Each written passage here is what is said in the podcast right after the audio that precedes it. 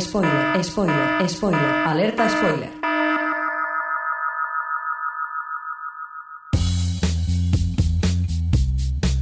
Bienvenidos a O Podcast, el podcast de la cultura audiovisual.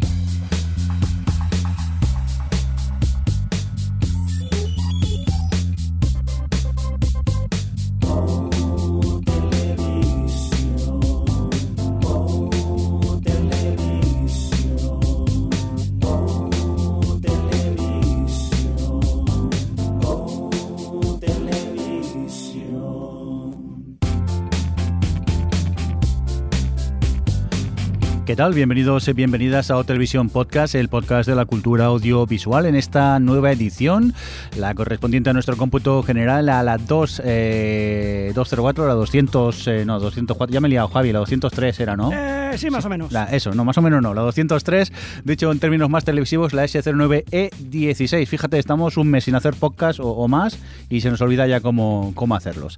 La verdad que cada vez nos cuesta más reunirnos a todos juntos, ¿eh? esto no puede ser. Vamos a saludar al equipillo. Eh, hola Javi, ya que te he hecho hablar. ¿cómo Hola, estás? ¿qué tal? Muy buenas. Aquí estamos reunidos para este especial Juego de Tronos que tenemos muchas ganas. Y muchos spoilers que contar, pero eso luego lo contamos ya con más calma.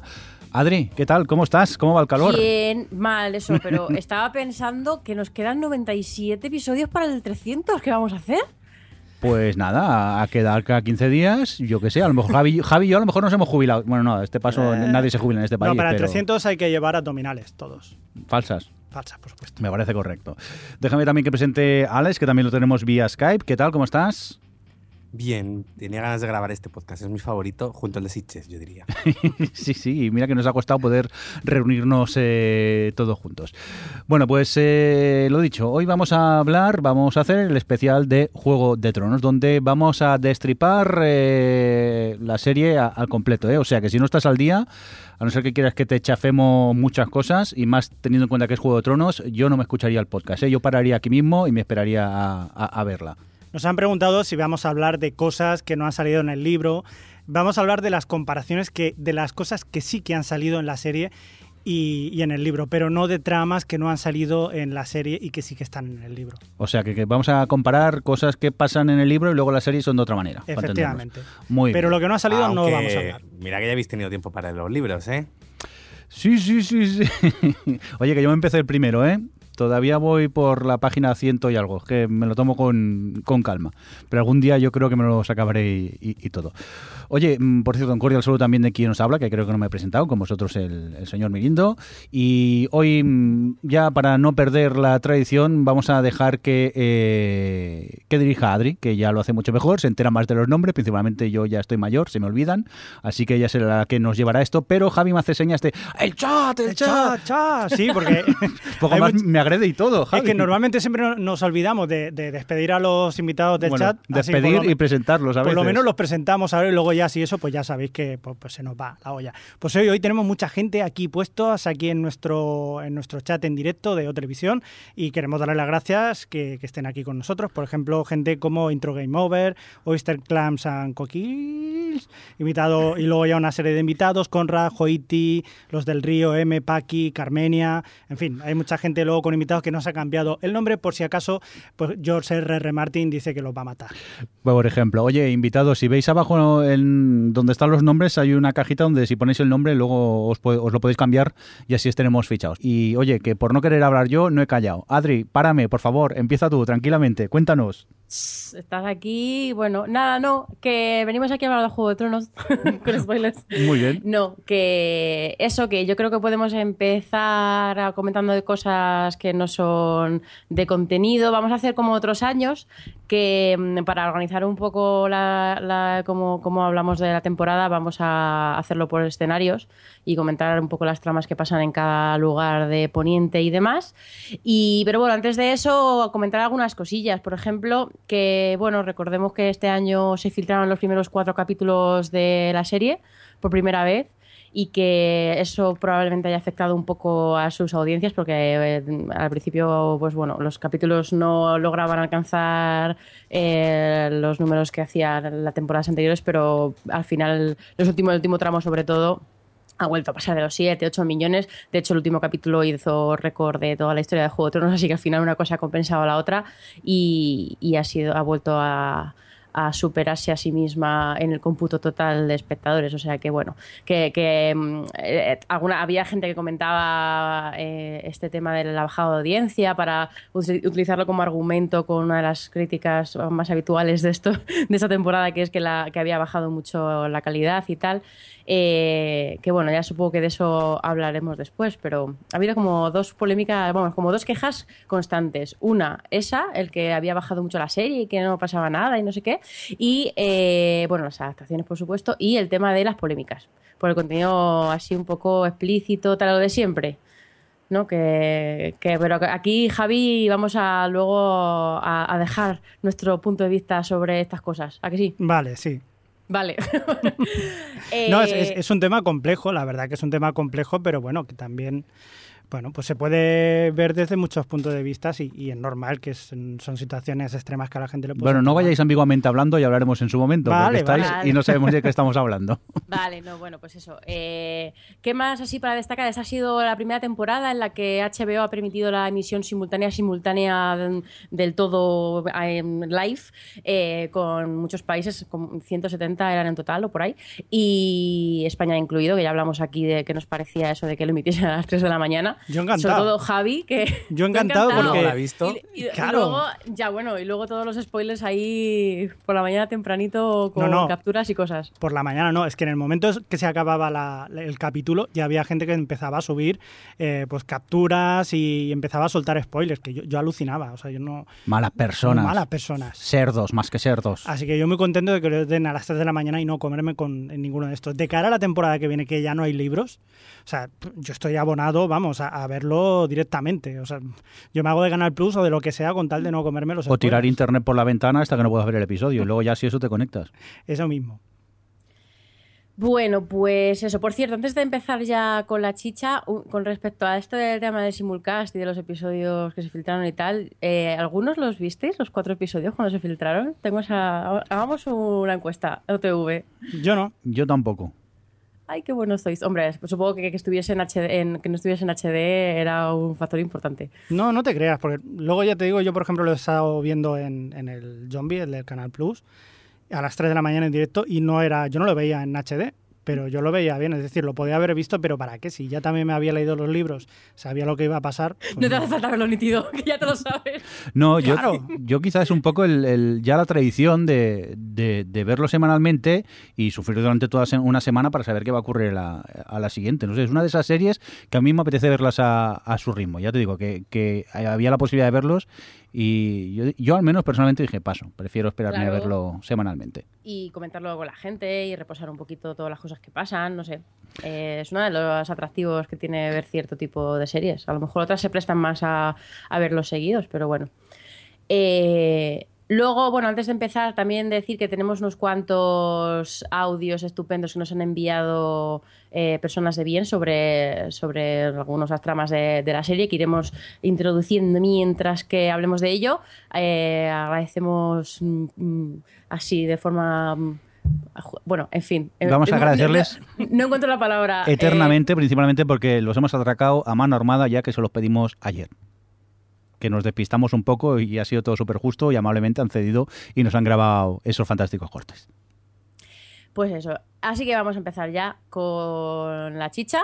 Eh, si queréis podemos hacer una especie de introducción de qué esperábamos tras la cuarta temporada, ya que fue una, para, bueno, para mí ha sido la mejor hasta ahora, así en conjunto, contando a la quinta, y ya supongo que había grandes expectativas, ¿verdad, Alex? ¿Tú qué, qué era lo que más te apetecía ver de la quinta temporada en como conjunto? Pues todo lo, eh, realmente todo el tramo final, del, que al final ha sido la quinta temporada, de la- a partir del episodio 7 al 10, era lo que yo quería ver eh, plasmado. El resto, bueno, era un rollo en, los libros y aquí han conseguido hacerlo entretenido, o sea que ya tiene mérito. Sí, sí. Yo estoy de acuerdo con Alex. eh, me pasaba igual que yo no tenía muchas expectativas. eh, sé que eh, yo las expectativas en todo caso tenía que a ver hasta dónde iban a llegar del libro, si iban a llegar justo hasta el final del quinto libro, y eso supondría que la sexta temporada sería totalmente nueva, si habría algún cambio. Yo esperaba que no fueran tantos cambios como sí que han hecho al final, y sobre todo que no fuera tan pesado lo de los libros que coincidían con el cuarto y la primera parte del quinto. Y para mí se me han hecho bastante llevaderos comparados con el libro. O sea que hay mucha gente que le ha dado mucho palo los primeros episodios hasta el quinto, incluso el séptimo, que estoy viendo las audiencias y fue bastante bajo. Pero que es eso, es que verdaderamente los libros son muy, muy pastosos, eh, incluso también.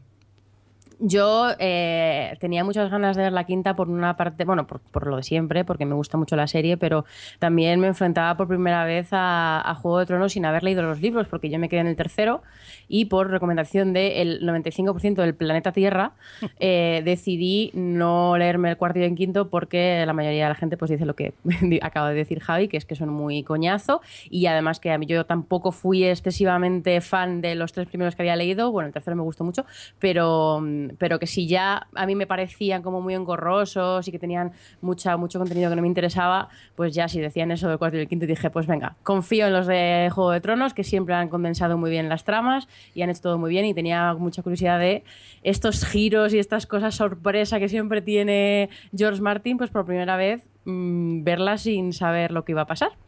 Y ha sido curioso, la verdad aunque me ha afectado en ciertas tramas concretas que luego comentaremos. Antes de... Jordi, ¿quieres decir algo? No, que yo esperaba la serie con ganas. Como no me he leído los libros, pues tampoco sabía lo que iba a ocurrir y yo pues tenía las ganas como de cada temporada con, ansias y tal. Me gustaba ver la cara de Javi de, uy, yo, vas a ver, vas a ver, vas a ver. Pero digo, no me digas nada, ¿eh? no me digas nada. ¿eh? Y el tío con unos ojitos de, tú, tú va a ver, va a ver. Y la verdad es que sí, me ha sorprendido gratamente esta temporada. ¿Te has comido algún eh, spoiler tú o qué? No, afortunadamente no. He tenido bastante suerte. Mi timeline, a la gente que sigo, es bastante respetuosa y no me he comido ninguno.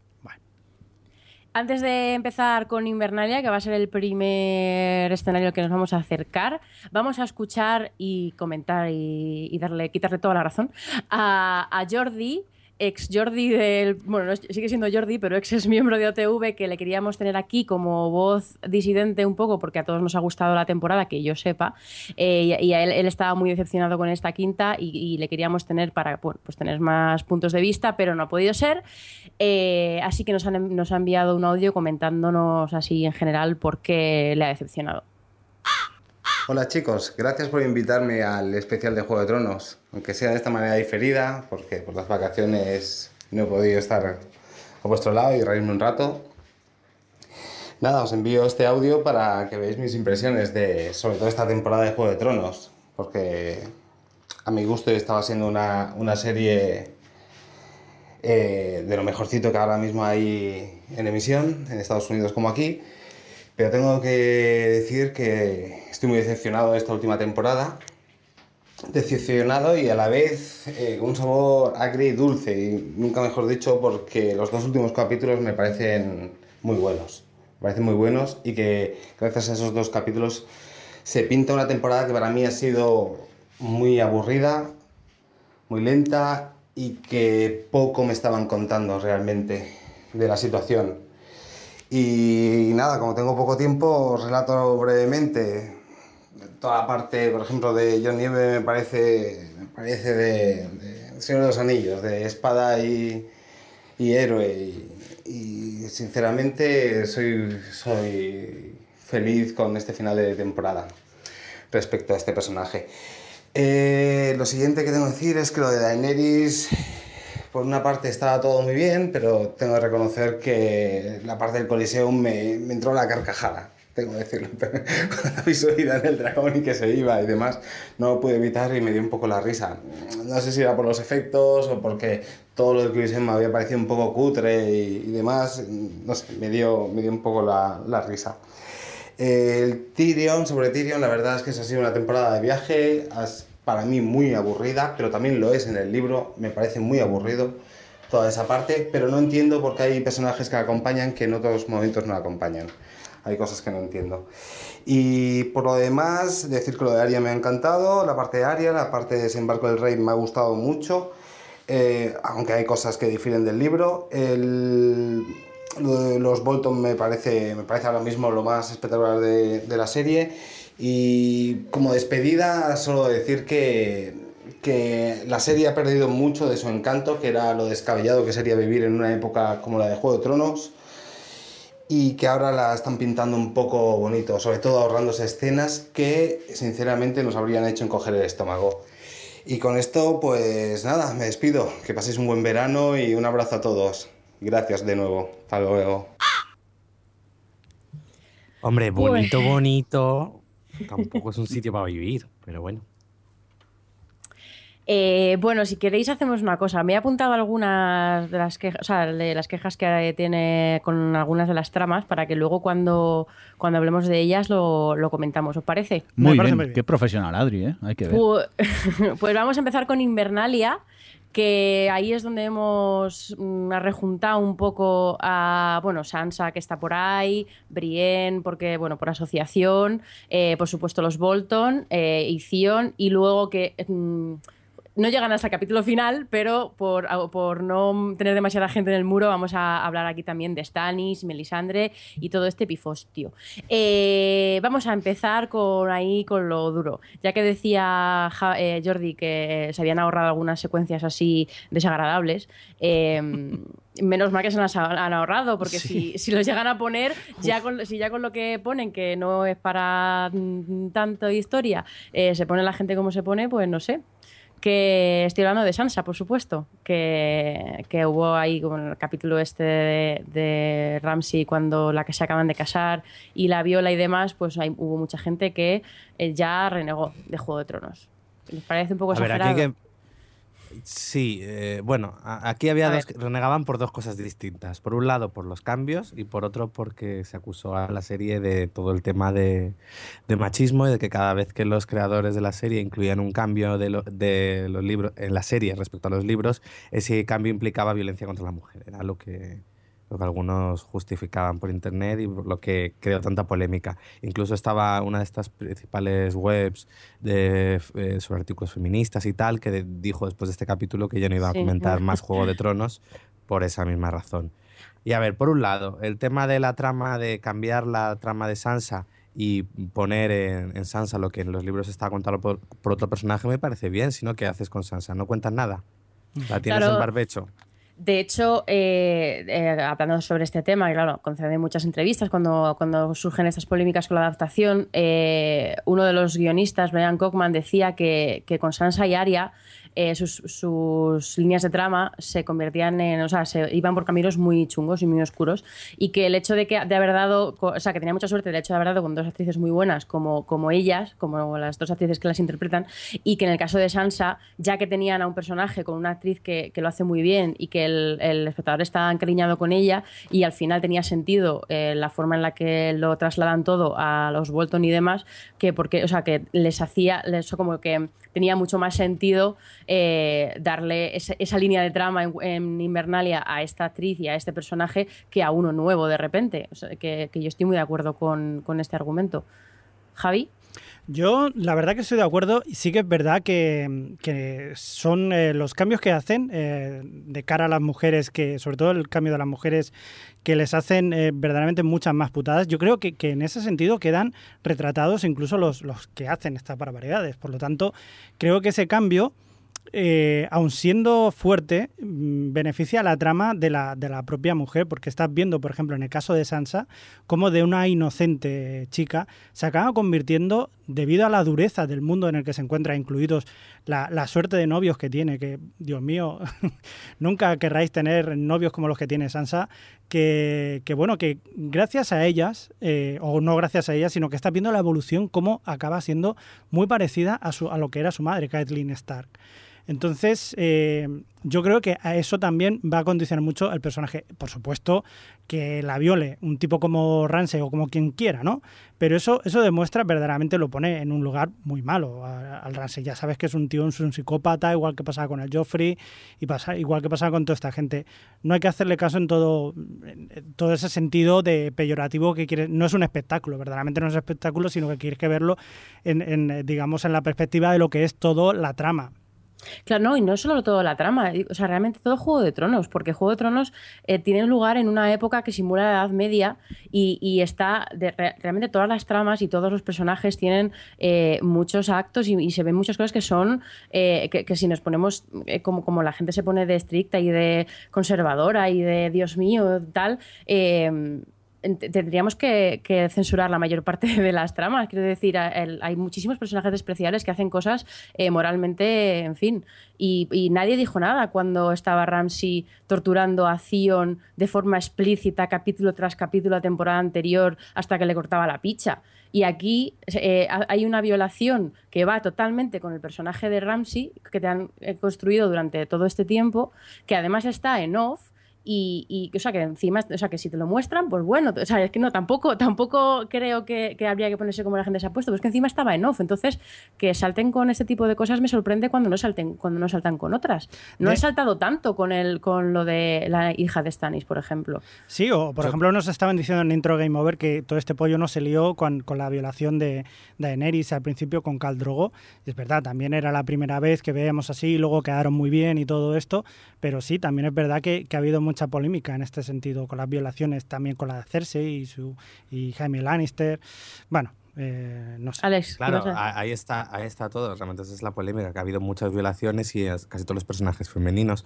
No, a ver, yo creo que también parte del problema, bueno, el problema de todo el ruido, se creó porque la gente eh, tuvo unas expectativas en el personaje de Sansa, de ahora que se ha liberado un poco de Joffrey y Mm. de tal, va a convertirse en una mujer de armas tomar y, y- y como quien dice, coger ella lo- el, coro por- el toro por los cuernos. Y realmente no, a ver, eh, Meñique la deja ahí y la deja con un sádico, entonces al final eh, pues ella tiene que, pues es lo que le toca, volver otra vez a ser, eh, como quien dice, un poco el saco de boxeo de, de este Mm. otro.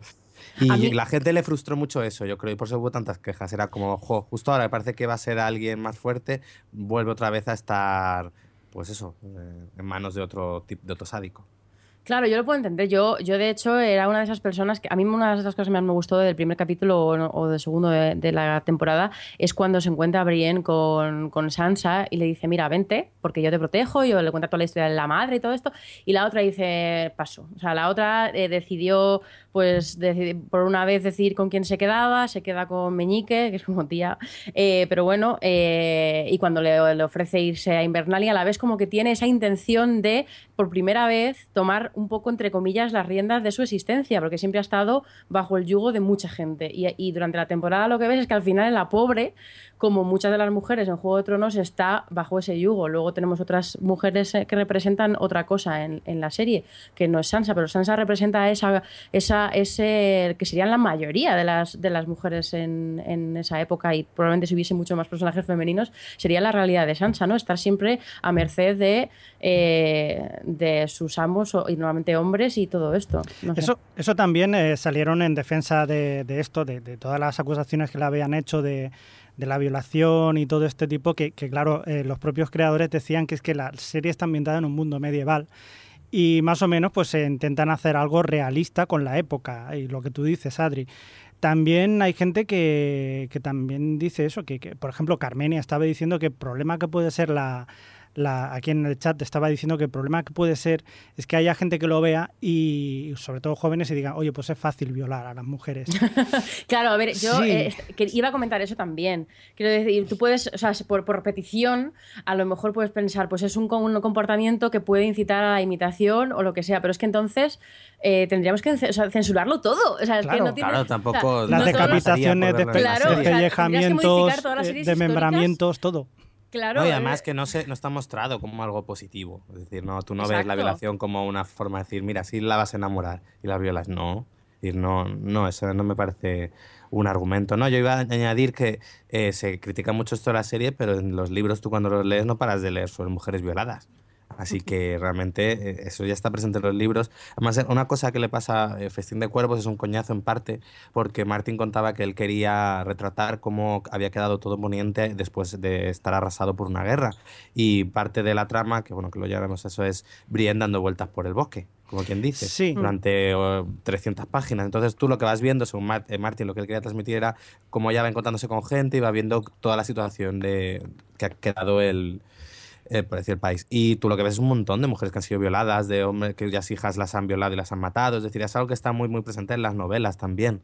Decir, que no, no es algo que se ha dicho que son ellos dos los, los productores ejecutivos de la serie, que les encanta eso. No, a ver, eso está presente desde, los, desde las novelas. Pues sí, yo creo que ya hemos expuesto lo que pensamos sobre el tema. A propósito, que ya que la mencionas, Brienne, ha tenido poquito esta, esta temporada, pero lo que ha tenido ha sido intenso, porque ha tenido su momento al principio y, y- y justo al final.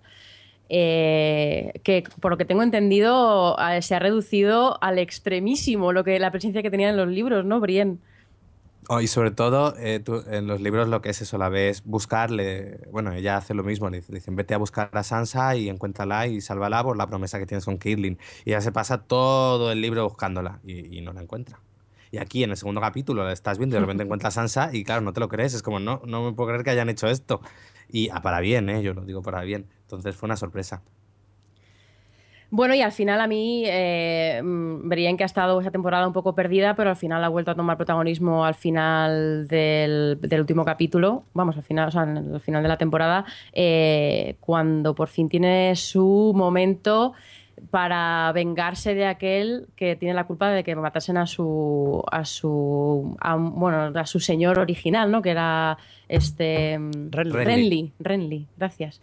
Eh, que es algo que se ve fuera de campo cosa que con las Claro. muertes no pasa en Juego de Tronos ¿qué crees? Bueno, realmente ni se llega, no es que se vea fuera de campo, cortan. no se oye Ah, no, no, la no, no, espada no. caer Hay que decir No. que en el, en el libro no pasa esto. O sea, esto de que Brienne mate a Stannis, en el libro por lo menos sigue vivo Stannis. ¿Qué estáis insinuando? No, en el, ¿Que- que libro muerto? en el libro no sabes qué pasa con Stannis. A ver, yo creo que lo que, bueno, luego hablaremos más de eso. eh, lo que han hecho en la serie al final de la temporada ha sido situar a todos los personajes en el mismo punto que están en los libros, bueno, excepto a, a un par. Y, y Stannis en los libros realmente no sabes qué ha sido de él tras la batalla de Invernalia. Ujú. Y aquí yo creo que estás un poco igual, que parece que se lo ha cargado, pero como no lo llegas a ver, Sí. pues además no es que ocurra afuera, no es que no, no llega a suceder. Lo que pasa es que te, te quedas pensando, y en ese momento pensé, no me dio tiempo de más porque enseguida ya estaban con otra muerte más adelante, pero en ese momento, en ese momento pensé, ¿verdaderamente lo ha matado Eh, o no? ¿Vosotros qué Yo creéis? estaba ahí con la Es mosca que- detrás es de la yo, yo también, porque yo en Juego de Tronos, si no se ve, no me lo creo. Igual, y, igual que lo mismo diría con John, ya lo comentaremos luego.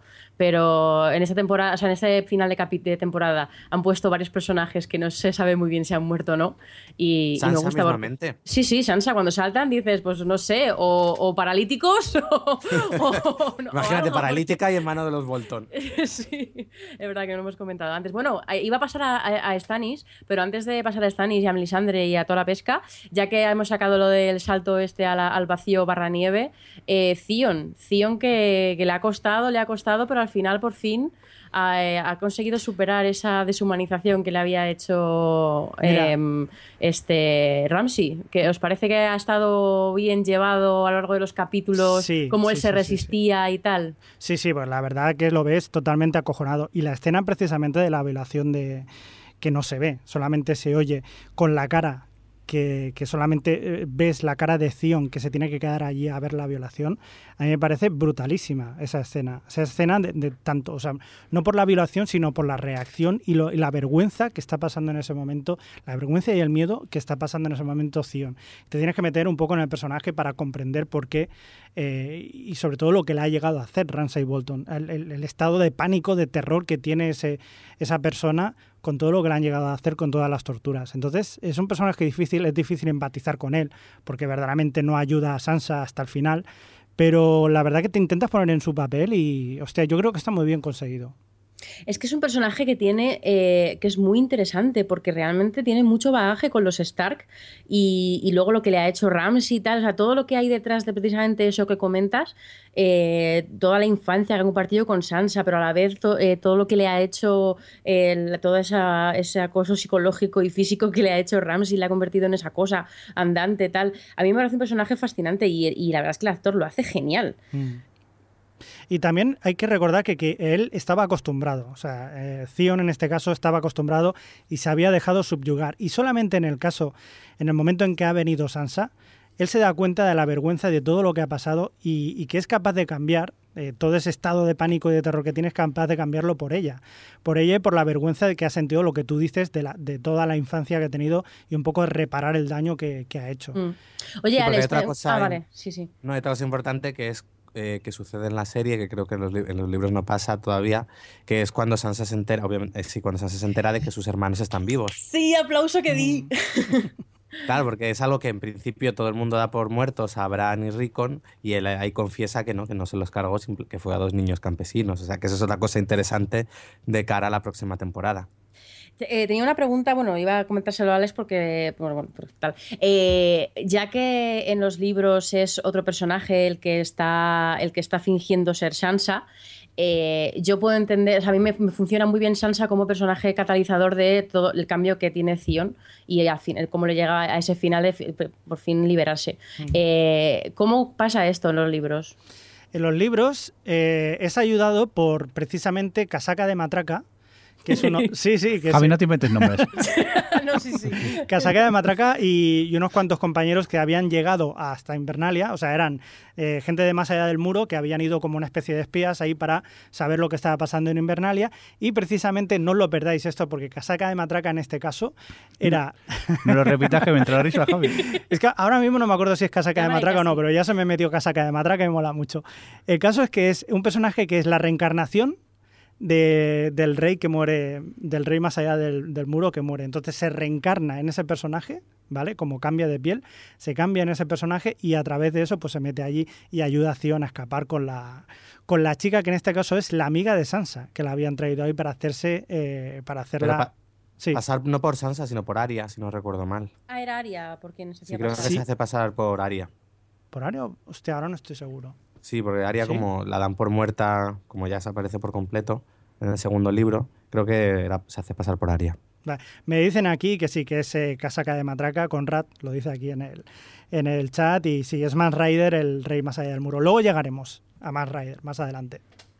Bueno, pues si queréis volvemos a lo que estábamos antes con Stannis, eh, que lo comentábamos desde Brienne y su venganza. ¿Y por qué se tiene que vengar? Pues porque es un cabrón que lleva toda la serie dejándose manejar por Melisandre y aquí ha llegado ya al, en fin, a, a lo más definitivo. Que aquí- yo... Di, di, di. No, perdón, perdón, sigue, termina. No, no, no. Eh, no, eso, que, que llega un punto en el que, eh, quiero decir, ya no hay, no hay ninguna forma de redimir a Stannis, porque a mí, de primeras, eh, yo decía, bueno, pues está ahí, está haciendo siempre, está bajo la influencia de esta, cree que tiene tal, pero ya llega un punto en el que ya es injustificable y ya con el final de su, bueno, con lo, lo de la niña y demás, ya no hay por dónde cogerlo. Alex. No, yo digo que aquí se ve el sadismo de, lo, de Weiss y Benioff, porque como van construyendo a el- a Stannis durante esta temporada, es, te lo hacen primero un personaje bastante interesante cuando comienza la temporada, es, es como es, pero como se te olvida un poquillo y te va cayendo bien porque vas viendo la relación que tiene Claro. con su hija, vas tal, y luego hay, ala, hachazo, para que le odies todavía aún más. Eso también se criticó muchísimo porque en los libros no sucede así. Eh, Stannis, bueno, Melisandre no se va con Stannis en Bernalia, Melisandre se queda en el muro y, y en principio eh, se ha eh, los guionistas dijeron que esto era un- que Martin les había dicho que a, a la chica esta se la, la quemaban viva, pero parece ser, hay teorías sobre que no era no es Stannis quien, se la, quien la quema en los libros, pero claro, como eso no lo hemos visto todavía, no se sabe. Pues yo iba a decir algo y se me ha ido con respecto a Stannis. Así, así que hasta ahora, Stannis, eh, a mí Davos eso era un personaje, sobre todo en los libros, que me resultaba bastante anodino, pero me gustaba su visión de única persona normal que está en esa trama. Eh, pero aquí es lo que dice Alex, que sobre todo los primeros capítulos, cuando está ahí en el muro con John y están pasando muchas cosas y tal, le ves un tío que, bueno, pues que tiene su. O sea, que, es capaz y que no está solo simplemente eh, bajo el mandato mm, y- y- hipnotizado por las piernas de Melisandre, sino que, bueno, pues tenía ahí sus cosas. Eh, y además todo lo que deciden de irse a Invernalia y, y sacar de ahí a los Bolton y todo esto, dices, bueno, venga. Pero eso, que poco a poco, eh, al final, pues sucumbe otra vez a esto y ya dices, aunque he de decir que he odiado, o sea, yo siempre he odiado mucho más a, su mujer. eh, porque me parecía muy despreciable. Vamos, es que, bueno, también es que era una loca, loca fanática y ha habido pocas muertes de las que me haya alegrado más que de, la- madre de, de Sherin.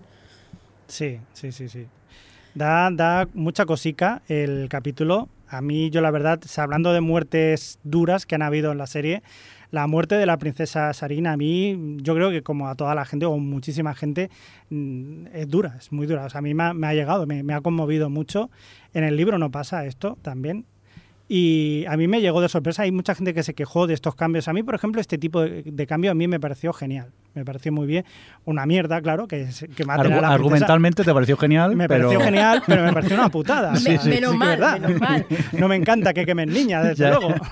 Bueno, a quien no le encanta que quemen niñas es a Ramón Rey, eh, mi compi que me tiene de- dice que, que diga que es el sufridor de mío en esta pilla la ha visto y redactor de la culpa de la script que pidiéndole que nos comentase qué es lo que más le gustaba o llamaba la atención de, de toda la Bueno, en este caso lo que le preguntamos es cómo Ah, te quedaste sí, tras ver esta Ah, vale. escena. Nos referimos a la muerte Sí. de la princesa Sharin. Vamos a Pues él, escucharlo. espera, porque él Sí. decía, eh, o sea, todo el tiempo cuando escuchéis su audio, imaginar que realmente quiere decir hijo puta Stanis. que es lo que quería realmente llenar los 40 segundos. Stannis siempre me había parecido muy peligroso por creerse poseedor de la razón y ser capaz de justificar cualquier acto por el bien mayor. Sacrificar a su hija para mí ha sido uno de los momentos más dolorosos de toda la serie y me hizo pensar principalmente que esa corrupción moral total de la que siempre se acusa a los Targaryen queda claro que no es algo de lo que tengan la exclusiva. La escena está tratada con gran sensibilidad hacia el personaje y los propios espectadores. Los guionistas creo que son conscientes de que siendo una niña y un personaje que era casi el corazón de Stannis, lo que le quedaba de humanidad, necesitaban tratarla con respeto y así lo hicieron. Es una escena muy poco explícita y gráfica y se centra muy inteligentemente en la reacción de su madre, de Melisandre y del propio Stannis, consciente de lo que ha hecho pero también que era lo necesario en principio. Hala, ¿cómo os habéis quedado? Pues yo, yo suscribo, Toda la la razón. verdad.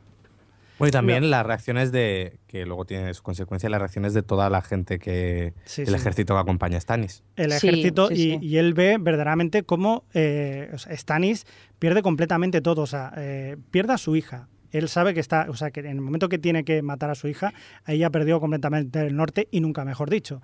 O sea, eh, se le van todos, o sea, la mayoría de sus de los mercenarios porque saben que es un tipo que no, no es fiable. Eh, se le va también, sobre todo Melisandre.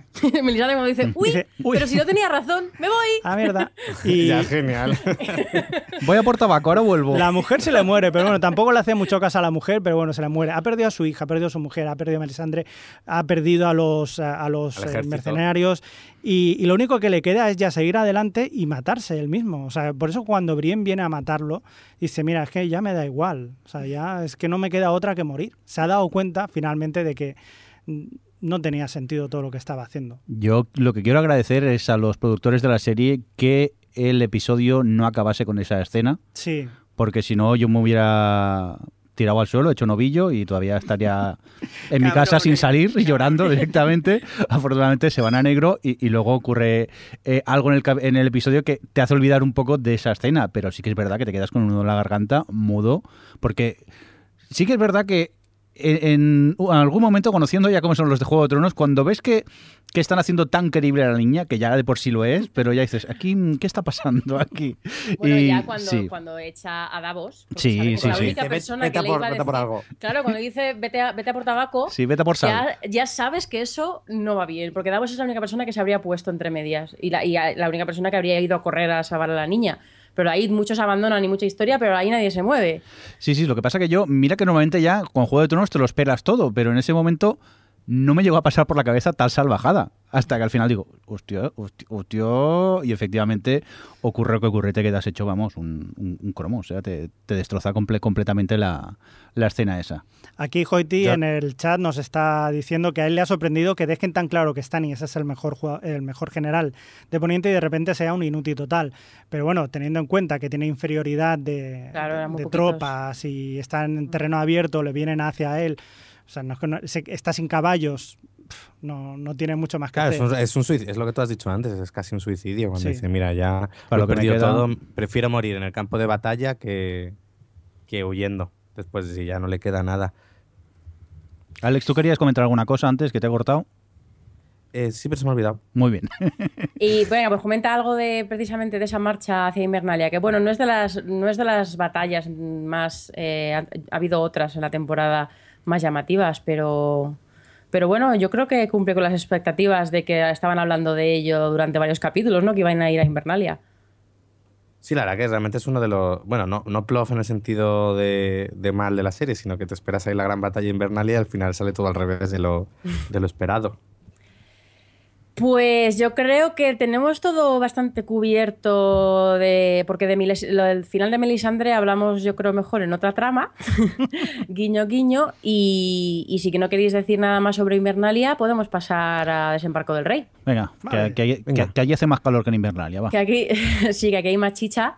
Eh, tenemos tenemos aquí a, vamos a dejar, bueno, sí, tenemos aquí a Cersei, que está en su cruzada contra esta Marguerite. Está en su cruzada contra todo el mundo. Bueno, contra todo el mundo, pero eso es más hacia, hacia adelante. Al principio la ves ahí toda subidita, se mete, mete a los gorriones y a todos estos radicales religiosos y luego paga las consecuencias.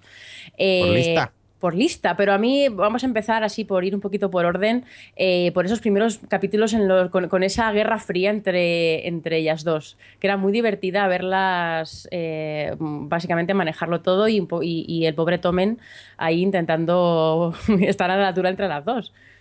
Yo me quedo con el momento de Margaret llamando borracha a Cersei. No tengo vino aquí, pero es que solo son las 10 de la mañana.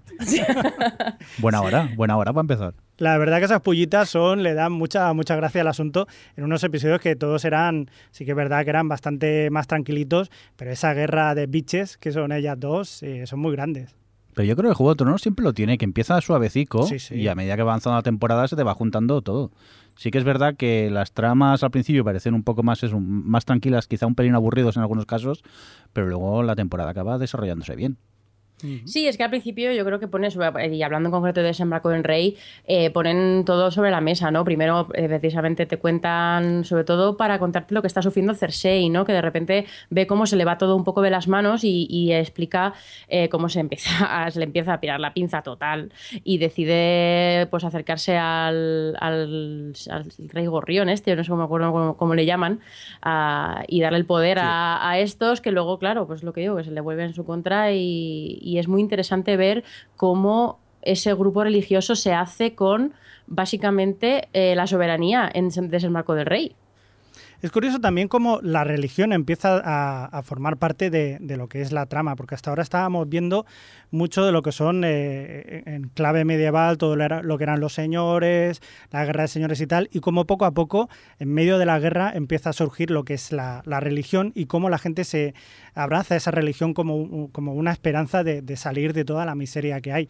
En este caso, pues los gorriones, como puede pasar también con, eh, con el, dios del fuego. O sea, que, también es una cosa que, se tiene que tener en cuenta, sobre todo de cara a, lo siguiente que vendrá, que serán los, los caminantes blancos, que representa que es. mm, Vamos, mm, no sé si puede haber algo más allá, más terrorífico que eso. A mí es algo muy interesante que eh, es cierto que en la serie precisamente es de lo menos tratado, pero que es comprensible, que es toda la variedad de religiones que hay en, que hay en este universo que crea Martin. Y cómo realmente también, eh, porque eso que me acabo de acordar cuando lo ha comentado Javi, dices, bueno, vienen los caminantes blancos, entonces este dios de, de la luz será como el que se oponga, pero realmente el dios de la luz es el que, por ejemplo, está guiando a Melisandre y mira, Melisandre no es precisamente la persona más bondadosa del mundo. Entonces a mí me gusta porque no parece que es que sea rollo eh, Señor de los Anillos, donde es el bien contra el mal absoluto, sino que realmente tampoco sabes si este Dios de la luz o todo... Porque claro, el Dios de la luz hay cosas que, bueno, en la serie no se han visto, pero los libros sí, sobre resucitaciones y cosas que dices, "Mm, esto tampoco suena precisamente a gente que juega limpio o a, o a los buenos que van a vencer a, lo- a los malos que vienen del frío. Entonces yo creo que es muy interesante eso, todas las religiones que hay y cómo realmente tampoco ninguna es la buena o, o los buenos. Está Sí. la cosa ahí Hay una religión que quizás no ha salido tanto aquí dentro de las series, que es la religión del rey ahogado, que es la que hacen en las Islas del Hierro también. Y también es importante. Se, ellas, y también hay que decir que han quedado un poco olvidados dentro de la serie, eh, toda esta gente del- de, las Islas del Hierro, pero también tienen un, un poder, sobre todo en el cuarto libro, que es bastante fuerte. O sea que Quizá la próxima temporada. no sabemos. Sí, eso lo contarán en la siguiente uno. Mm. Eh, ¿qué, qué más tenemos por aquí? Bueno, yo tengo que decir que eh, con Cersei, bueno, siempre ha sido un personaje, o sea, como personaje que me ha gustado mucho, pero como persona siempre le ha tenido mucha manía y, confías- confesaré que mm, toda la parte en la que después del juicio eh, a, a- pues, bueno, por, a este, a, ¿cómo es? Loras, no, eh, al gay. eh, Sí, Sí. es Loras, sí, es Loras, vale, Loras, sí, sí, es. Loras, eh, que al final se le vuelve en su contra y demás por sus rollos tal. Eh, disfruté muchísimo de todo ese tiempo que estaba en el calabozo ahí, ya cuando ya casi aplaudía cuando estaba eh, eh, bebiendo barro del suelo, digo sí, arrástrate, pero luego pasa el, eh, el paseo de la vergüenza. Y ahí fue como... Supongo que todos lo pasamos muy mal con ese momento, ¿no, Jordi? Me colo y entro yo, si no te importa, Jordi. Tú mismo, tú mismo. Porque yo lo estaba viendo y digo, esta no es Cersei. Esta no es. Es que primero la habían hecho, era una doble. Entonces hay que decir que Cuando, cuando... yo me acosté con ella no tenía que... Sí, yo me acosté porque estaba en la cama viéndolo, no digo nada más. Eh, pues eso, que, que era una doble, que la- le, le ponían la cara de Cersei y luego los planos cortos y que era Cersei.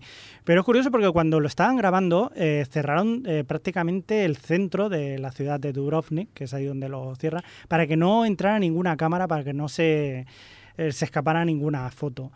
Y, y bueno, la, ver- la verdad que es el, el paseo es espectacular. En el libro también pasa, lo estás notando esa tensión que estás viviendo y en ese momento te sientes muy, muy cerca de Cersei. Estás, eh, por mucho que te caiga mal por todo lo que ha hecho, pero ese, ese momento de, de vergüenza, de- de- es que la verdad que lo pasa mal ahí la chica. Es que lo transmiten muy bien y yo no digo que no, que no merezca sufrir y que no merezca eso y que, y que eso haga que la perdone todo y que ya me caiga bien en absoluto. Pero eh, tiene un- una cosa de que ella empieza como muy altiva y muy, pues a mí no me van a, voy a andar a hacer todo esto y a mí no me van a pisar, ¿no? Y poco a poco ves cómo va sucumbiendo y hay un momento ahí que se le tropieza y mira hacia arriba y ve a Cassidy Log súper lejos, en plan, madre mía, ¿cuánto va a durar esto? Y ya ves que se hunde del todo y es que te lo transmiten tan bien todo ese proceso que, conectas mucho con ella, como, dices tú, Javi. Yo alucino mucho, es una de las cosas que decía Alex, que, es que verdaderamente no hay ningún personaje dentro de la serie que sea totalmente bueno ni totalmente malo. Es una gama de grises que todo por conveniencias y por las circunstancias que les rodean pues son de una forma u otra. Tienen tendencia, puedes pensar, hostia, saber de, de dónde han venido, por qué les pasa lo que les pasa, pero todo lo que les afecta les cambia también y tú estás viendo cómo están cambiando. A mí me parece una, una genialidad por parte de la, de la serie. No, realmente el, todo el viaje de Cersei, bueno, por ejemplo, yo considero que Festín de Cuervos realmente es, es el libro de Cersei.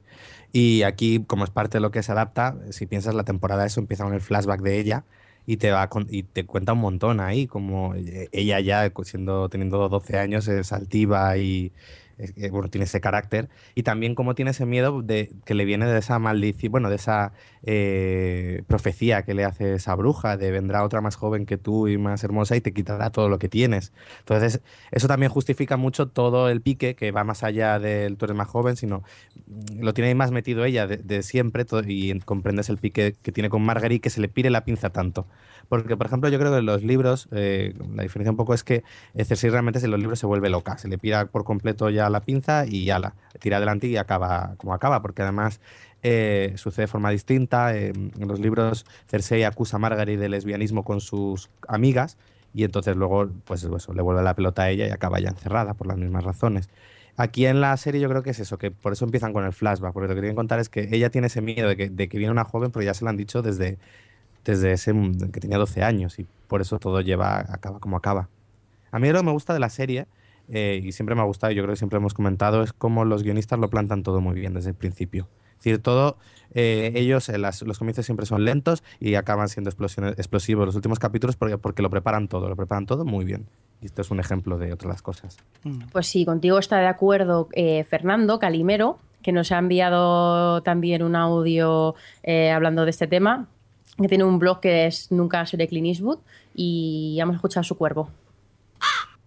Hola, eh, mi momento favorito de, la trama de desembarco del rey de, la- de esta quinta temporada de Juego de Tronos es eh, para mí, sin duda, el, el paseo de la vergüenza de Cersei desde el sector de Valor a, a la Fortaleza Roja. Es, un, es una escena realmente durísima y en la que lo pasas muy mal con un personaje que, que, que te cae fatal porque es mala, malísima de la muerte. Y a pesar de todo, pues eso se consigue que, que lo pases mal mm, por, por ella, por, por lo duro de la situación. Y, y eso teniendo en cuenta que la cara de Elena Headey no, no casa bien en algunos momentos con la, con la de la doble, pero se perdona. Bueno, y cuando yo la verdad es que lo vi, lo veía algo raro, pero no me di cuenta del, de ese cortapega que habían hecho. con el Nosotros sí, cuerpo. nosotros, sí. A la primera, a la Bueno. primera se ve. Lo que iba a decir para acabar. Yo creo con- que eso lo, lo decís porque lo sabéis del luego. Que no, que no. O sea, si yo lo no, estaba, que lo estaba viendo en directo digo, no, esto no Yo, sa- concuerda. ¿Sabes cómo me di cuenta? Cuando la, la están desnudando y, y se la ve desnuda, tiene el pelo por delante de la cara y cuando hacen primeros planos el, el pelo lo tiene como más, más- y se le ve más la cara, ¿no? Y eso ya me chocó un poco. Y luego sí que se nota quizá un poco el, el corta y, que, y pega que está un poco mal hecho. Bueno, Bueno, al creo que hay final. cosas peor, mejor, he- peor, he- peor hechas esta temporada. Sí, sí. Luego hablaremos. También es verdad. Luego- luego hablamos, sí. Eh, bueno, cuando llega del, del Paseo de la Vergüenza y entra por esa puerta y la reciben tal y aparece la montaña, La que ya por fin se sabe qué es lo que estaba haciendo. Eh, esto, co- contarme un poco esto de los libros, ¿cómo lo cuentan? Es Alex, que en el libro no sale. O sea, en el libro. ¿No, Sí. ¿no hacen esos experimentos zombiescos? No. Sí. Sí. A ver, A ver, a ver, los hacen. a- eh, te da a entender que el tipo este, el maestre expulsado, eh, está haciendo experimentos con gente eh, viva, eh, de disección, cosas eh, crueles y tal, en las mazmorras. Porque hemos- hay algunos capítulos, recuerdo, por ejemplo, cuando había alguien que hacerse y le cabreaba, decía, mira, yo paso a esta persona, le decía maestro, toma, que, llévatelo y quédatelo con, las, con ella en las mazmorras. Y lo volvía y decía, sí, pues me ha durado vivo cuatro días. Como, uh, este está haciendo ahí algo. Y luego ya te dan a entender que esa cosa mole grande que, que ha aparecido ahí al final del paseo eh, es posiblemente la montaña. Aquí ha quedado más claro, pero sí. Yo es curioso como un personaje como la montaña que ha cambiado tres veces de actor, ahora será la cuarta, que no, no sé si será el mismo, pero bueno, han tenido la decencia o la, en este caso sí, la oportunidad de taparlo con una máscara porque representa que está totalmente hinchado, hinchado o lo que sea que le haya hecho de experimento y a partir de ahora será un caballero totalmente acorazado y no se verá quién hay dentro. Está muy bien por si tienes que cambiarlo que nadie se dé cuenta. Que podría ser ahora mismo, por ejemplo, Loles León haciéndolo, ¿por qué no? Voto por ello. pues a no ser que se me olvida algo de Desembarco del Rey bueno, que sí, que, que se espera. O sea, yo en el momento que llega, la recibe el maestre la- y la coge el, el- el- en la montaña, digo, Mm. tela la que se va a avecinar en la temporada que viene con la venganza de Cersei. Que creo que será o intentará Yo creo que hasta se nota la mirada cuando la coge en Sí, brazos sí, sí. y está Van ya está Sí. aquí. Uy, Van a rodar cabeza. Yo creo que en el, en el momento que iba andando iba diciendo, se iba guardando los... Digo, ya verás tú la, la que está pensando esta tía para la siguiente temporada. Tela. Y, y así paso al. Porque íbamos a hablar de otra cosa, pero voy a pasar directamente con esto. A Dorne. ¿Qué va a pasar con Cersei cuando llegue otra vez eh, Bueno. Jaime? Que ha ido, o sea, que ha ido, su única misión en la vida era traerse de- a Mircela para recuperar un poco el favor de Cersei, que, que ya no le quería tanto como antes, o nada. Eh, cuando vuelva con Mircela muerta, que le va a encantar a Cersei. A ver, Olis. Vengo, eh, esta vez vengo sin, sin mano y sin hija. bueno, Dorne, eh, ha sido la trama nueva de esta temporada. Vamos, la trama como un este emplazamiento Escenario. nuevo, escenario, gracias, nuevo. Eh, que yo no sabía nada de él, bueno, sé al que se ha rodado en España, sí que ha sido como, ha tenido ese plus de ver todos esos palacios y todos esos jardines que aparecían de Sevilla y demás. Eh, pero yo tengo, la- pa- para mí la verdad es que ha sido la parte de trama más in- menos interesante de toda la temporada, porque la he notado un poco dispersa. Eh, sin- no tenía mucho objetivo y no había na- ningún personaje realmente al que agarrarme. Eh, ni siquiera Jaime, no, no, había, no he tenido ningún momento así destacado. No sé si estáis conmigo, Javi. O sea, me has pillado, perdona, que estaba leyendo los... Chat. Pues Alex, chat. Alex. Ha sido flo. Ha sido flo. Eh, claro, cuando dices Alex, habla Javi. Ya, Pues- pues, Alex. Pues ahora yo. Oye, el chat está que no Eh, para, sí, nos sí, tenéis está- está aquí y- súper entretenidos. Pues nada, vosotros al chat y a ver si hablamos del Juego de Tronos. Venga, vale. Alex, cuéntame. Hola. Cuéntame, No, yo creo que, creo que ha sido, eh, por un lado, como adaptación, la peor adaptada de todas las tramas. No tanto porque hayan cambiado, porque las serpientes de arena en los libros son más hermanas, aquí solo aparecen tres. Eh, que, y los papeles están cambiados y tal. Mi problema no era tanto ese, sino que la forma de llevarla ha sido bastante fallida. Ha habido momentos de vergüenza ajena incluso en la serie, como esa pelea en los jardines del agua cuando va a rescatarla Jaime y a la vez están las serpientes del agua que van a por ella, a por Mircela, y es como todos se encuentran en una pelea cutrísima que, oye, para mal estándares del... ¿eh? Por eso que para el estándar de la serie, es decir, Sí, ya sí, más sí, allá sí. de a nivel de trama, para el estándar de la serie pareció bastante deficiente. Hmm. Luego, eh, creo, que, creo que lo que han hecho con esta trama ha sido básicamente presentar personajes y lanzar eh, lo que es un poco lo que será la guerra de ahora, la guerra de lo de- con Dorne, porque después de esto obviamente entrarán en guerra, y creo que no lo han aprovechado del todo.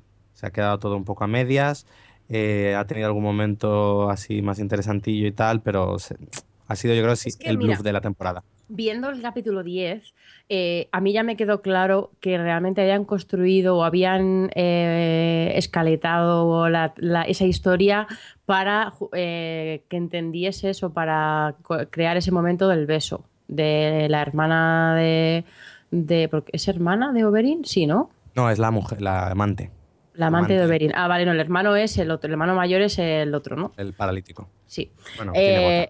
Tiene gota, bueno, eh, vale.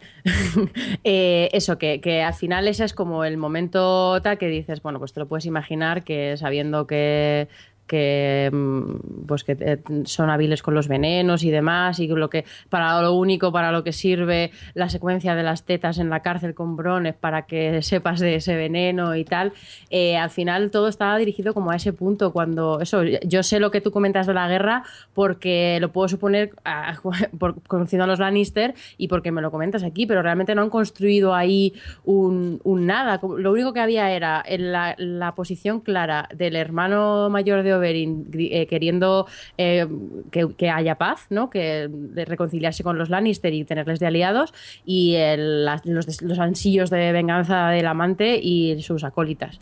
Pero realmente mm, ha sido ha sido completamente lineal toda la temporada. No ha habido altos, bajos, no ha habido nada. Es como, no sé, me sorprende. Me sorprende que lo hayan manejado tan mal. Hay ¿Cómo un- lo ve el sector Barcelona? Hay un gráfico que has puesto en el guion, Sí. Adri, que yo creo es bastante explícito, que te dicen el beneficio de la duda, pues no sabes cómo va a empezar, luego empieza hacia arriba con Bron, porque se lleva a Bron, que es un personaje que yo creo que es el que mejor se lo pasa en toda la serie, porque es el que siempre está en todas las movidas, es el que mejor se mueve, el que se mueve en todos estos ámbitos, y al final, mira, yo la escena que tenía con, la, con lo de Most Beautiful World, o sea, Girl in the Wall y todo esto, que dice, bueno, es una excusa para enseñar teta, y es el punto álgido, ¿no? De, digamos, de la trama de Dorne, el momento en el que Bron pues, le enseña a una serpiente de arena las tetas, ¿no? Y él se queda pues flipado.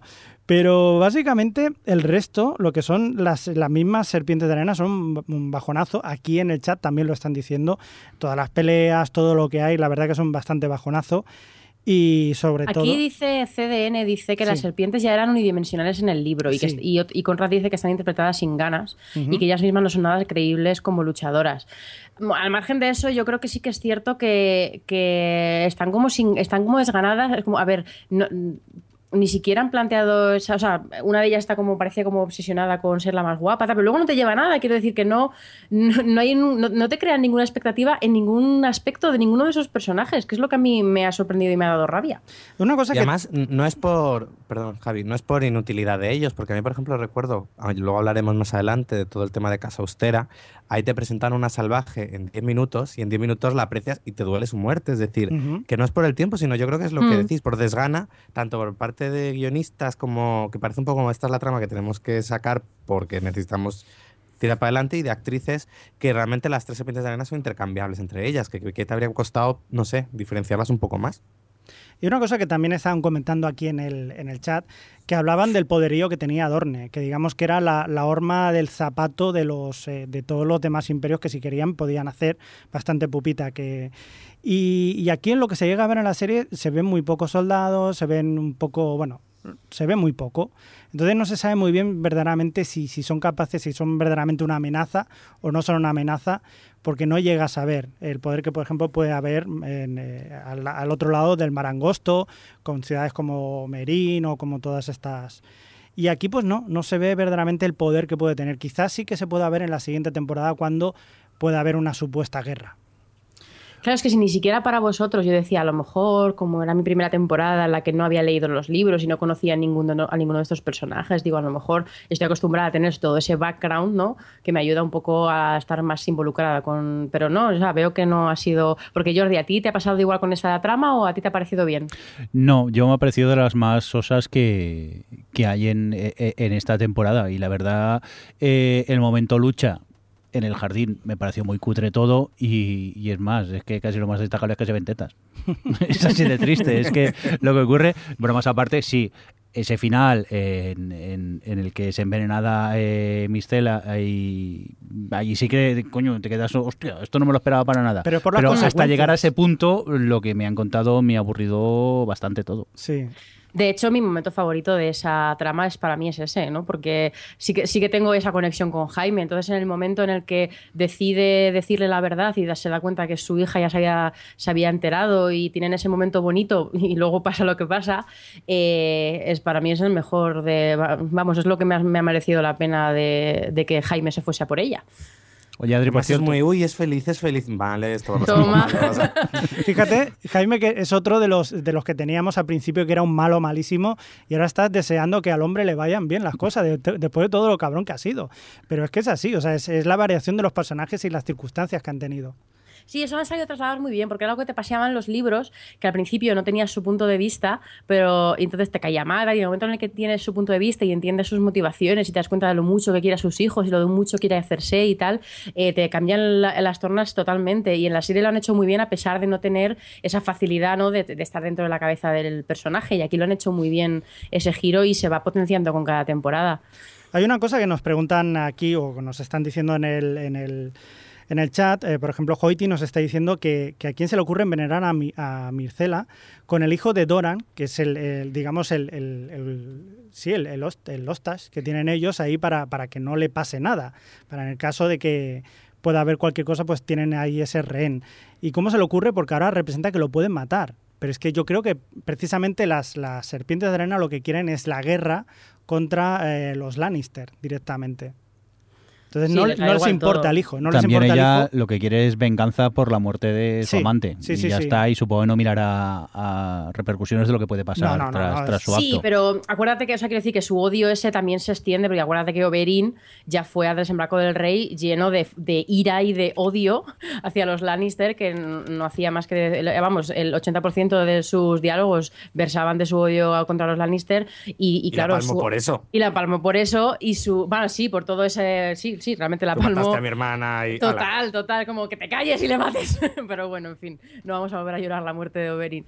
Y está claro que su amante está, está también envenenada con todo ese odio. Entonces, que por cierto, eh, hablándonos de toda esta parte de Dorne y demás, tenemos a Pigona del podcast Ecos Podcast que nos cuenta qué es lo que más le gustó de todo esto. Y también TV Slayer, que se te ha olvidado. Bueno, más que lo que le gustó, le preguntamos qué momento destacarías y el por qué.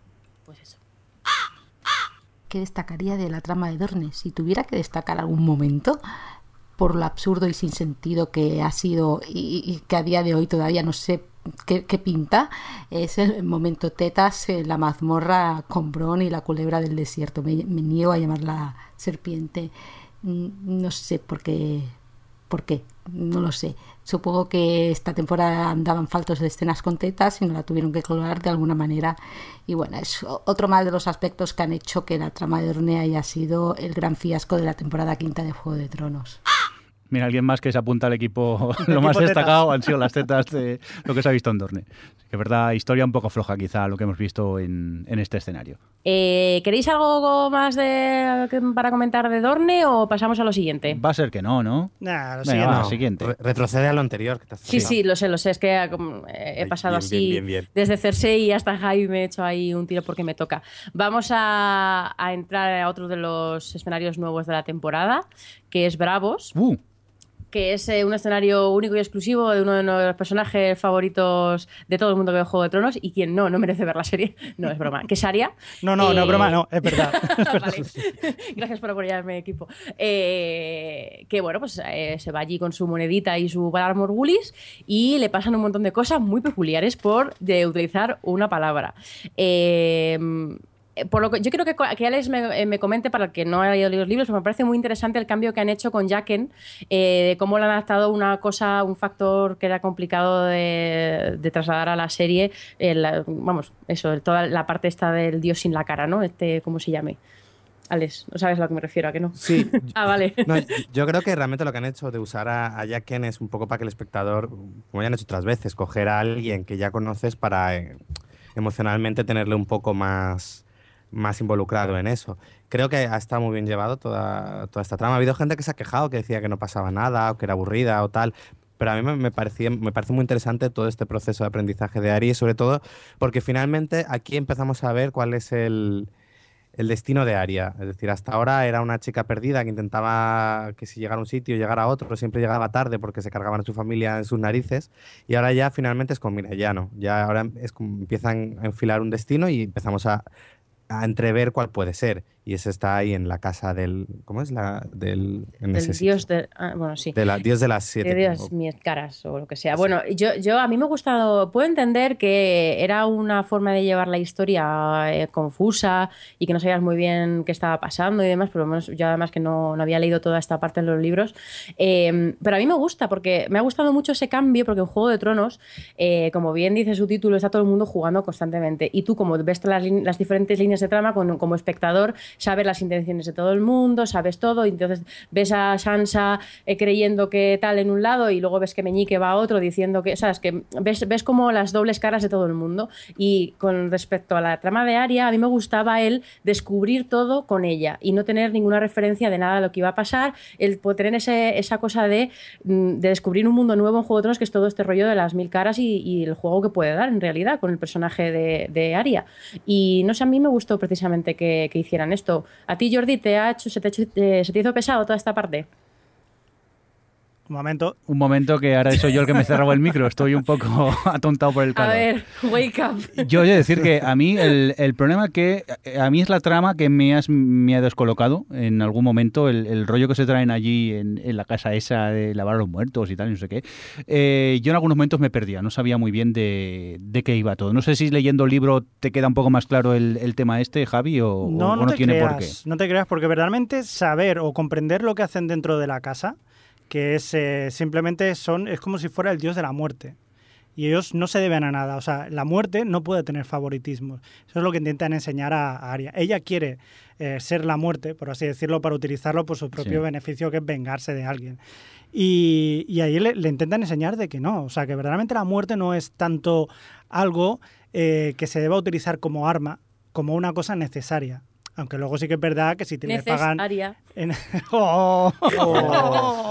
Expulsada. Uh, Vamos a, vamos a atribuirlo al calor.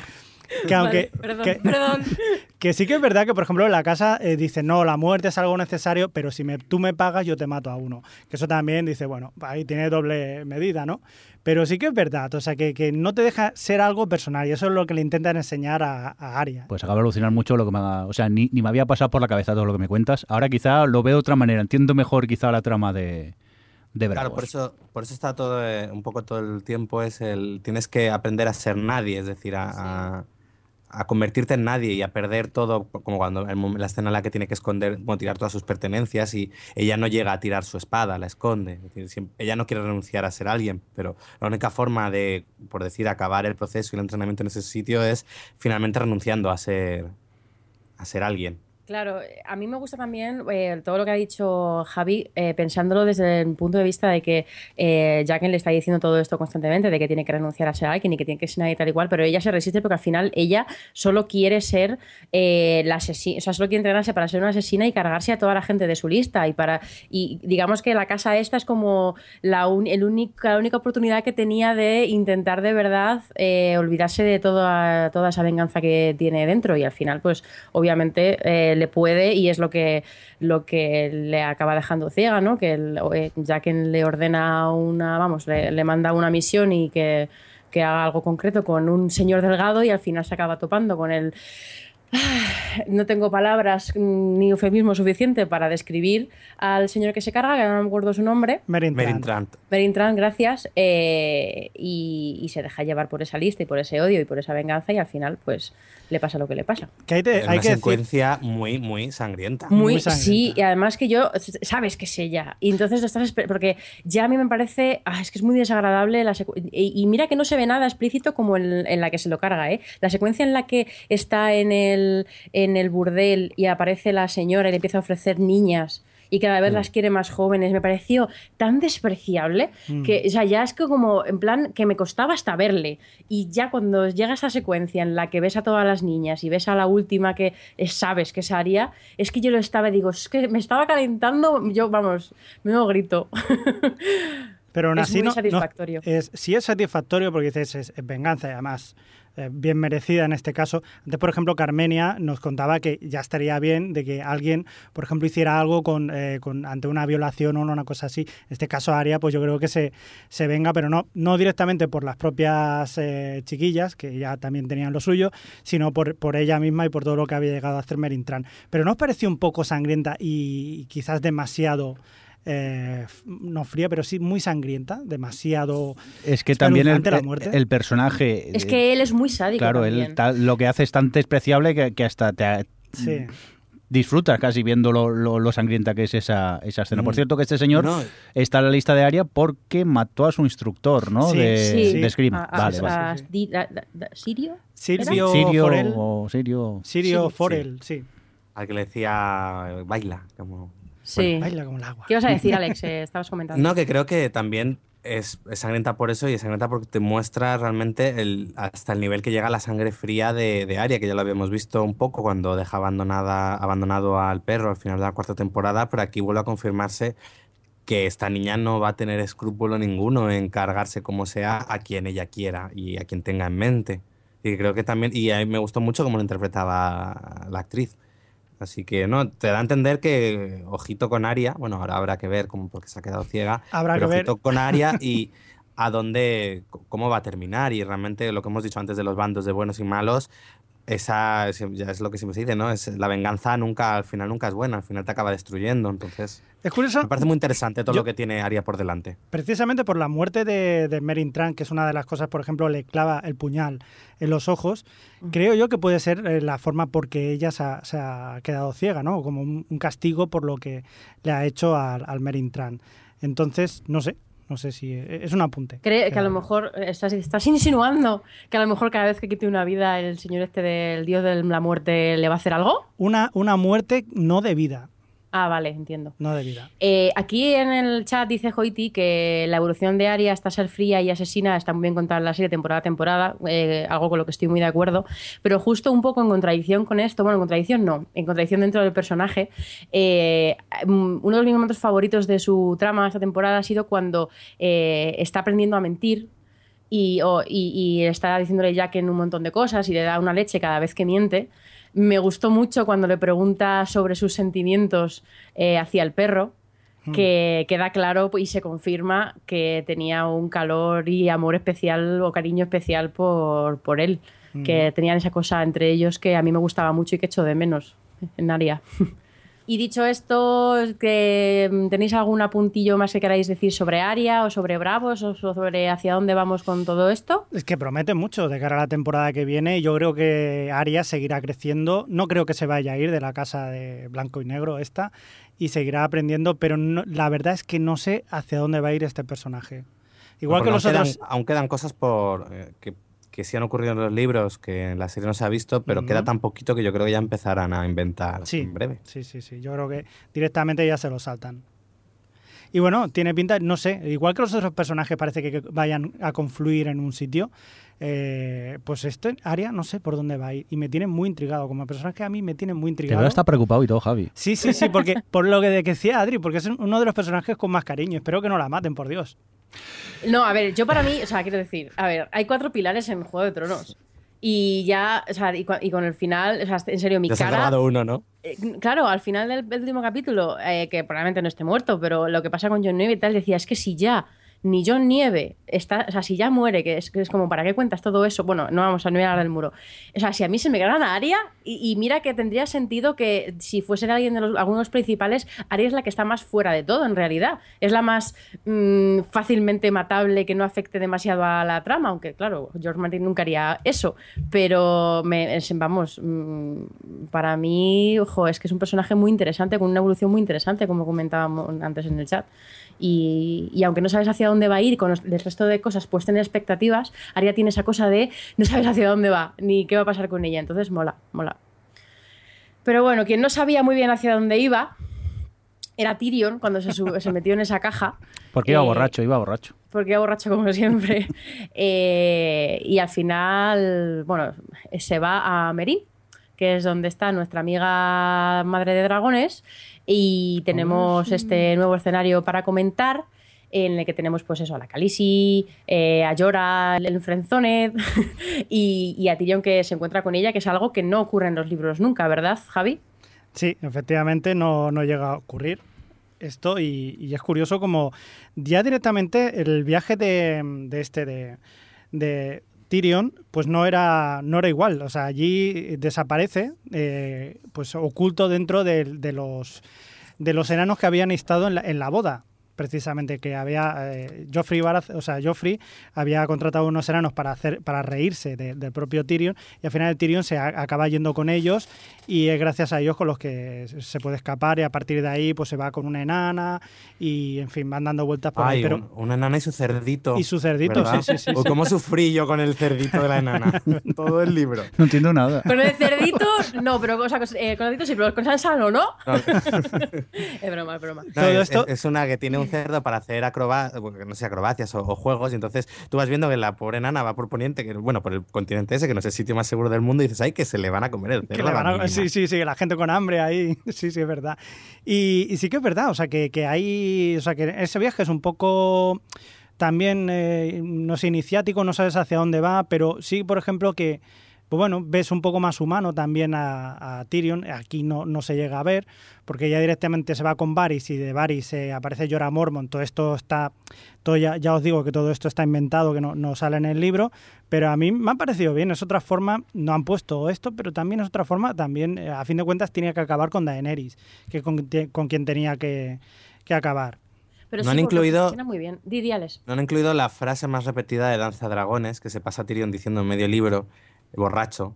No para de repetir una y otra vez, eh, eh, le pregunta dónde va y dice, ¿dónde van las putas? Está todo el rato diciendo eso. Y aquí no, no lo ha dicho ni una sola vez, Digo, como guiño a los lectores. ha sido gracioso. Yo, eh, el, el viaje de Tyrion me gusta mucho. A ver, que Tyrion, si, si lo pensamos, eh, la primera mitad de la temporada se tira eh, eh, metido en sitios, en carruajes, está, o sea, medio escondido, hablando con Varys. Eh, y sus conversaciones, o sea, quiero decir, es que no hace nada más que no hacen más que hablar, pero te generan mucha expectativa con la- los planes que tiene Varys para él. Y que realmente tú ves que eso puede. Porque tú has visto a Tyrion, entre comillas, gobernando. Y además es un tipo que es muy elocuente y que es muy. O sea, que de, los pocos que te gustaría ver en el poder y te genera esa expectativa en una secuencia que son como muy divertidas porque ellos dos tienen mucha química. Y luego le dan un poco la vuelta que, mm, cuando llega a ser Jorah y te ayuda un poco, pues a. O sea, son dos personajes como muy distintos y te ayuda a ver un poquito a ser Jorah otra vez desde su punto de vista y ir un poquito de, su- de la mano de él para luego todo lo que pasa después. O sea, que yo creo que aprovechan muy bien una trama que está como muy cerrada, por así decirlo, ¿no? Que están siempre eh, o en una barca o en un que pasan cosas como todo como muy cerrado y muy de conversación. Aunque el momento ese de los señores de piedra, a mí me gustó. Y yo no, no, no sabía que existían esas cosas. Eh, que por cierto, os tengo que preguntar, en el libro esto de que Ser Jorah se contagia de. porque to- le tocan los señores estos de piedra y se ve que muestran un par de veces que le está cambiando la piel. ¿Esto mm, se pasa en el libro? ¿Qué expectativa hay con esto? Yo tengo mucha curiosidad. Yo Alex. es que no lo recuerdo. Lo de los, la gente que se convierte en piedra, No, lo Pues- de la enfermedad de La enfermedad esa. la Sí. psoriasis No, no. esta. La psoriasis, ¿qué manía tenéis? ¿Qué Sí, culpa tenemos de tener nosotros psoriasis? George Sí, R. Martin. so- psoriasis brutal, Sí. pero verdaderamente tampoco cuentan nada de, de la... Simplemente que, que se acaban muriendo y ya está, pero no, no se dice mucho más. Que la psoriasis no es tan grave, que son unas manchitas de la piel solo.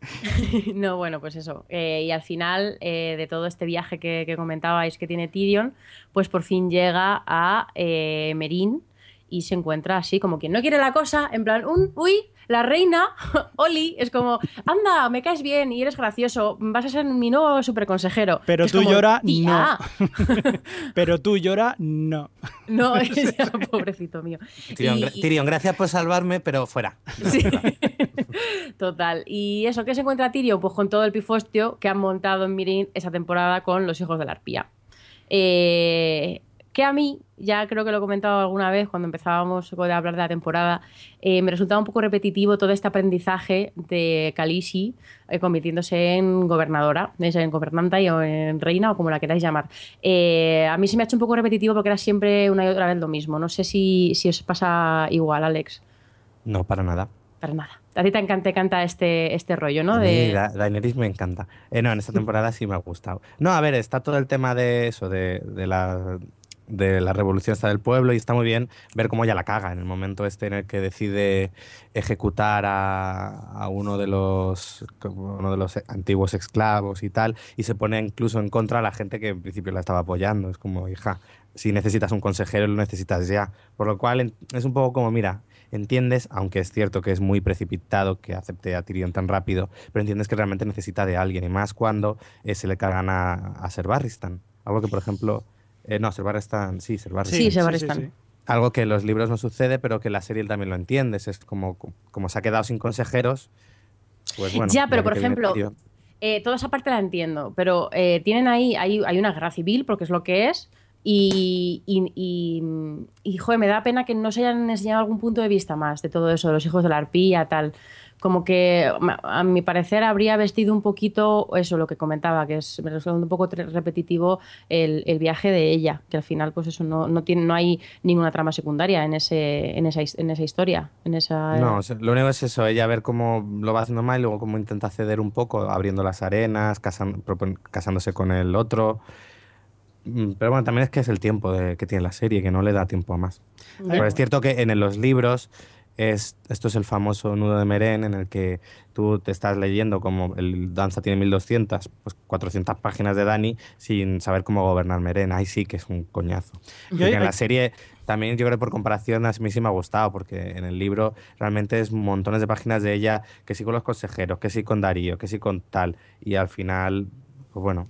Eh, hay una cosa que a mí me ha llamado la atención que es, dentro de la trama de lo que es eh, Merín, es que te, mm, Daenerys se, acaba dando cuenta de que no puede de que no puede, mm, digamos, eh, pensar por todos los demás, ni que nadie va a aceptar lo que ella diga, aunque ella crea que es lo justo, porque todo el mundo cree tener la razón en ese sentido, y ya está. Entonces, acaba recurriendo a una de las cosas que ella siempre había negado, que es el caso de que los dragones puedan comer gente, y directamente se lleva a los, a los jefes de las de las grandes casas de Merín y se comen a uno de ellos. La escena esa de que se come a uno de ellos es, como diciendo, bueno, hasta aquí hemos llegado y estoy dispuesta a hacer lo que sea.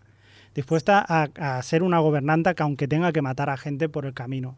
Y es un cambio que luego se da también y yo creo que será más dura. Y el apoyo de Tyrion yo creo que le irá muy bien también en ese Pero creo que queda, eso queda reforzado, eh, es interesante que lo digas, con todo ese diálogo eh, que tiene con Ser Barristan cuando le cuenta cómo era su padre y cómo ella también es consciente de, por un lado, tiene como quien dice el temperamento ese de correrle sangre de dragones por las venas, pero por otro no quiere acabar como el rey loco, como el que era su padre. Entonces está ahí la cosa. Sí, pero no, es el le queda medio de arrasar con todo o... No le queda otro remedio que ser mala también en este sentido. Si tú quieres hacer algo tendrás que tomar unas medidas duras que harán que haya gente que se muera y que haya gente que lo pase mal. Y en este sentido los dragones es una arma muy poderosa que va a tener que utilizar y seguramente que la va a acabar utilizando y va a hacer mucho daño. Volvemos otra, a otra vez a ese momento en el que estamos viendo cómo un personaje va cambiando de bueno a malo, de malo a bueno, pero no es bueno ni es malo y a la vez es todo. O sea que es genial, a mí me parece muy bien en ese sentido.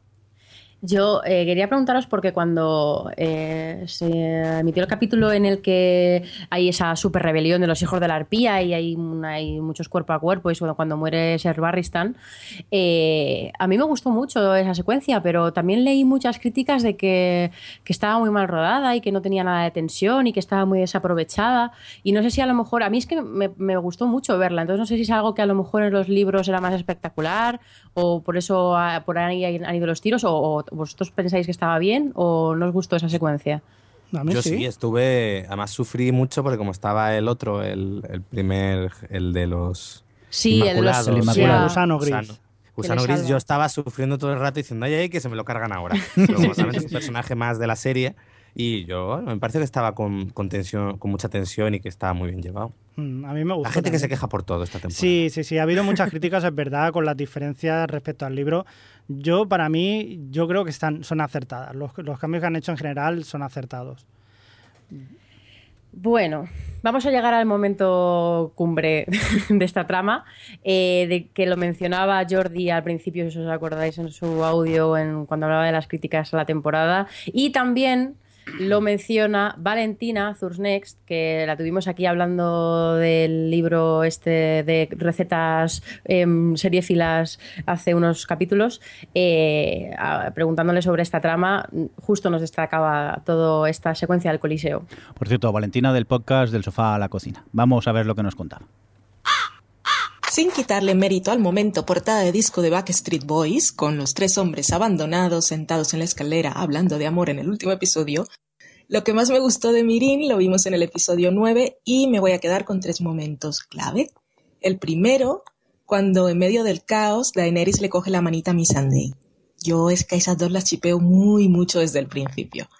El segundo fue confirmar que aunque ha crecido mucho, Drogon sigue siendo un gatete en espíritu. Los que tenemos gatos sabemos que cuando miró a Daenerys y le parpadeó muy lentamente, le estaba diciendo que la quería en lenguaje gatuno. Por último, y no menos importante, cuando Daenerys se sube en su gato volador y les dice a todos, ahí os quedáis. Es verdad, Valentina, lo que has dicho de los gatos y los párpados, sí es verdad. O sea, se parece mucho a un gato juguetón, pero lo único que expulsa fuego. Que, te- lo único que te, te arranca la cabeza. Sí, bueno, pero- Pero bueno, lo que Jordi destacaba para mal, porque le, le provocaba una carcajada, sobre todo el tema del dragón, y lo que Valentina destaca para bien. eh, a ver, ¿qué, Jordi, ¿a ti qué te pareció toda esta secuencia de las peleas, el dragón, estaban ahí la- vídeos, esta- es como la cumbre de esta, de esta trama. A mí la secuencia me gustó, me lo pasé bomba, pero también he de decir que en cuanto a efectos, había momentos que sería un pelín cutre el tema dragón. Hmm. Eso lo reconozco, pero sí que es verdad que a mí lo que ocurre primero no me lo esperaba. Y claro, de golpe por razón no te lo esperas, ves el pitote eso y ¡ay, ay, que va a morir! Pues no, que llega el dragón. Y, huye, y bueno, se va con el dragón y tal. A mí me encantó. Yo me, me tuvo enganchado al sofá y con ganas de ver a ver qué es lo que, lo que iba a ocurrir. Lo que os digo, efectos. mm, a veces se notaba un poco el, el cortapega del, del efecto. Alex, ¿qué, Yo qué creo que es que tenían, tenían ya realmente esta temporada ha tenido tantas escenas espectaculares y de necesidad de efectos que yo creo que al final se quedaron cortos en la, diría en la más importante de todas. Pero, pero vamos, yo. Sí, que además en ese momento yo de repente hice el clic en mi cabeza de con la portada del quinto libro. Sí. Y como, ¡ay, es verdad! Que, claro, no, no había caído, no había caído, no había caído. De repente aparece el dragón, se sube y como, coño, pero si es que ¿es es, esto? es idéntico. Claro, aquí Además, Hoiti, es- Hoiti portada nos- es un spoiler del libro. Totalmente. Hoyte estaba diciendo eso en el chat, que es que es un spoiler que, vamos, el momento que sabes que está Daenerys ahí, que va a pasar, hostia, os aparece el dragón. Ah, claro, era el dragón lo que dices tú, Adri. Vaya hombre. Pero sí, también, igual, no sé, si a la gente le ha parecido un poco sacado de la manga que de repente venga El Salvador, que es el hijo díscolo que se había escapado y viene a recogerla, no lo sé. Pero sobre todo ha habido muchas críticas que parecía la historia interminable. Never ending story que va con el Atreyu. Y pero bueno. A ver, no olvidemos que es televisión. Sí, al final, sí, por, sí, por no. mucho que. Y yo creo que el gran problema de la serie es que nos ha mal acostumbrado. No, se gastaron Que- todo el presupuesto en la casa por ejemplo, austera. Claro, ahí está. eh, Estamos tan mal acostumbrados que de repente, claro, vemos algo más cutrecillo, pero ahora ponte a ver series de efectos especiales, eh, pues eso, eh, ¿cómo era? Terranova, ¿no? Esta de... Sí, jolín, es verdad que se iban a... Es verdad, que, qué horror.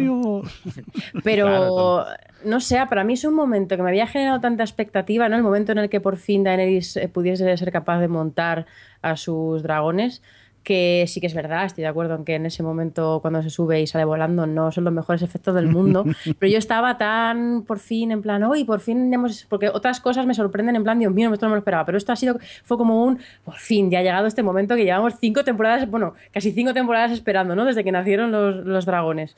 Y, y entonces lo demás sé como que se me nubló, ¿no? Toda esa parte un poquito negativa de los efectos.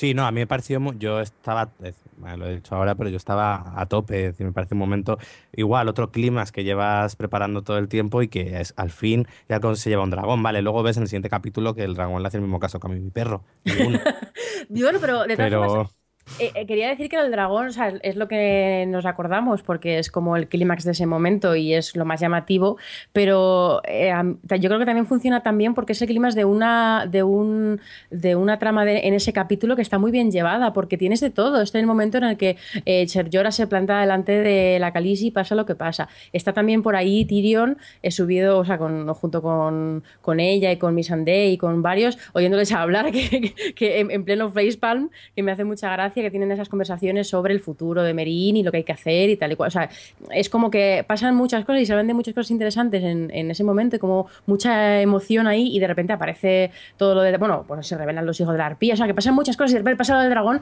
y, joder, a mí toda esa parte de ese capítulo me gustó, estaba muy bien llevada hasta ese momento. Yo también creo que por eso estaba súper a tope también. Mm. Yo, yo y un además momento que que- ibas del momento ultra deprimente de la hija de Stannis a este. Sí, sí, sí, Eso sí. también ayuda. Bueno, es lo que decías tú, Jordi. Sí, ¿no? claro, es que llegan a acabar el suerte que hay esta escena luego y, y te vienes arriba porque es que si no acabas deprimido. ¿Ves? Ma- Queman a una niña, pues Sí, mal, sí. pero queman unos cuantos ar- de los arpías y bueno, ya mejor, mejor. Pero bueno, es... Venga, va, sigamos con más cosas. Qué bueno que luego en el último capítulo vemos cómo llegan por ahí a que parece que, se- que han llegado a Invernalia, porque llegan a una zona como muy verde y, y le- está Dani como ¿me, lle- me llevas otra vez a casa y el dragón está como. Paso. paso total de ti cuando aparecen un montón de mazo de, mazo de, de machos Dothraki que yo no sé qué, o sea, realmente no sé qué esperar de eso. O sea, es, es si bien puedo con otras cosas eh, lucubrar, es que no sé qué pretende la historia. Pero Adri, ¿seguro que son dorrakis? Sí. Yo creo que Sí, son dos sí, sí, o sea, vale, por, por vale, la, sí, sí. por la vestimenta, por el tipo de cuerpos, por la- los tonos de la piel, por la forma del pelo. O sea, no sé. Para mí no, no tuve ninguna duda de que eran dos traquis. A mí me, me gustó mucho la escena en la que ve cómo son dos rakis los que vienen y se quita el anillo de casada, lo tira, Sí. lo pisa y dice, aquí no ha pasado nada. Sí, soy la de No, Khal pero Drogo, según- soy la de No, Drogo. eso es Yo para pensé dejar- eso, pero según han dicho los Sí. guionistas, era como forma de marcarle Aquí a estuve que yo, a que estoy aquí. de me he quedado aquí. Claro, a mí me sonaba más a eso, a tirar eh, las migas de pan de los típicos cuentos, pues en ese caso es eso. Dejo aquí el anillo porque cuando me vengan a buscar vale, sepan vale. dónde ¿Quieres que está por aquí. No. A mí me pareció eso. A mí me pareció que... Sí, no, y ellos lo han confirmado. Ah, Toma, Pero creere- toma. cre- ¿creéis que la van a secuestrar o algo? ¿Para qué? No, yo yo creo que no, No. y más teniendo el dragón allí. O sea, A ver, yo, creo, que, y por el punto, ahora a partir de aquí yo hablo ya de lucubraciones, no nada del libro. Yo creo que teniendo en cuenta el punto en el que estamos en la serie, que es quinta temporada, a dos de terminar, y Dani algún día tendrá que ir a Poniente de una, de una maldita vez, eh, yo creo que lo que hará será, se los ganará de alguna forma, Sí. Ah. y se- serán parte de, de ese gran ejército que se tiene que llevar al otro lado. Decir, yo creo que Sí. la trama va a ir por ahí, cómo se los va a... Además que ya tiene experiencia con los Rakis. Es decir, se los ganará y yo creo que esos se sumarán a su ejército y a lo mejor entre esos dirá, mira, Meren, deja ya de dar la lata y vámonos todos. Estamos Ya. especulando, ¿no? Ahora, ¿vale? Sí, sí. Sí, sí, ahora ya, es decir, porque el, el libro acaba, eh, Danza de Dragones acaba igual, con... Bueno, ella, ella está en peor estado, está porque la han intentado envenenar y está medio envenenada y además te dan a entender que... Porque ella después de todo lo que le ocurre al final de la primera temporada, de perder el hijo del que está embarazada y tal, le dicen que es, que es estéril y que no va a poder tener descendencia. Y aquí justo al final del libro te entender como que incluso vuelve a sangrar y que puede que a lo mejor como que se haya como curado de eso, de maldición que le echó esa bruja en la primera temporada. Pero vamos, que ya eh, acaba igual, con el dragón que no le hace ni, ni caso y medio moribunda rodeada de dos rakis. Y hay, hay una escena muy divertida que también decía eh, Valentina antes en el audio, que es el- la escena Backstreet Boys. Que es- he visto un meme con, Sa- con Sad Kinu sentado en las escaleras. Un hecho muchísima sentado. Y es verdad cuando se juntan los tres y dice, bueno, si es que no se va a ir, y le dice Tyrion, si no se va a ir con ninguno de vosotros dos, no sé qué aspiráis. Y es un poco como diciendo, joder, qué duro. Dice, bueno, al menos eh, Darío pues se la ha follado, que algo es algo, dice, algo se ha llevado para el camino. Pero sí, sí. No, pero y- mola porque dejan ahí a Tyrion probablemente eh, que será el que se enfrente a todo lo que está pasando en Merin ahora, ¿no? Mm, Sí, sí, sí. Hasta que vuelva bien. ella. Y que Sí, que por cierto creo que no, no la hemos comentado, la hemos pasado muy rápido, toda la conversación de Tyrion y Dani cuando se sientan y Tyrion le dice, a ver, bonita, tú quieres venir a Poniente, pero no sé si tienes en cuenta que no tienes casas que te apoyen, no sabes gobernar una ciudad, no vas a poder gobernar un territorio tan grande, eh, sé un poco más realista, bonita. Sí, ella dice, y- sí, sí, ella dice en plan, él le dice algo así como que tiene que buscarse amigos y no sé qué, y, tal, y ella es como, no, o sea, mi intención es llegar y arrasar. Y de realmente la, la conversación que tiene ella a, a mí, o sea, ellos dos, era como un resumen de lo que, está, lo que cuenta Juego de Tronos, en realidad. Sí, es lo de la rueda, de- está muy bien, ¿verdad? Como lo dice, dice, hay una rueda del poder y dice, Eso, la rueda del Tyrion a poder. ella, desde ya mucha gente le ha intentado parar y no ha podido con ello, y dice, ya yo no quiero parar la rueda, quiero romperla. Eso, eso es lo que no me acordaba. Pues sí, es, es muy a tope con, con la Khaleesi. Pues nada, hemos dejado al- algo más de sobre, sobre Daenerys, Tyrion o algo de Merín. No, pasa porque hay que hablar de una cosa muy importante más en el norte. Más en el norte, sí, hemos dejado para el final la trama correspondiente al último fotograma de la temporada, eh, que es el muro y más allá del muro, que pasan muchas cosas más allá. Y, y bueno, allí tenemos a Jon Snow, que tiene lo suyo, a, Sam, a Sam, que también tiene lo suyo otro, pero él lo pasa un poco mejor a veces. Y, y bueno, un- una de las mm, secuencias de acción más impresionantes de lo que llevamos de serie. ¿No, Jordi? Pues para mí sí. Yo Es que como hablas poquito, perdón, Alex, es que Jordi habla Sí, sí, sí, poquito. sí. No, ya sabéis que yo lo especial Juego de Tronos, entre que me lío con los nombres y tal, prefiero estar un poco callado a veces. Pero sí que es verdad que eh, para mí de las mejores escenas que, que he visto en la serie, aparte, no me la esperaba para nada. Recuerdo que eh, en ese episodio el hype por Twitter estaba, ¡ay, qué episodios! No sé qué, sé cuántos. Y yo pensé, ya está, ya han matado a alguien, ya otro que se muere y tal. Y para nada me esperaba lo que, lo que ocurre y, y la verdad que la disfruté muchísimo. Aparte, esa escena... eh, si os dais cuenta, es el inicio de la serie, porque la serie empieza que se encuentran a unos cadáveres y de golpe porrazo esos cadáveres se levantan y atacan.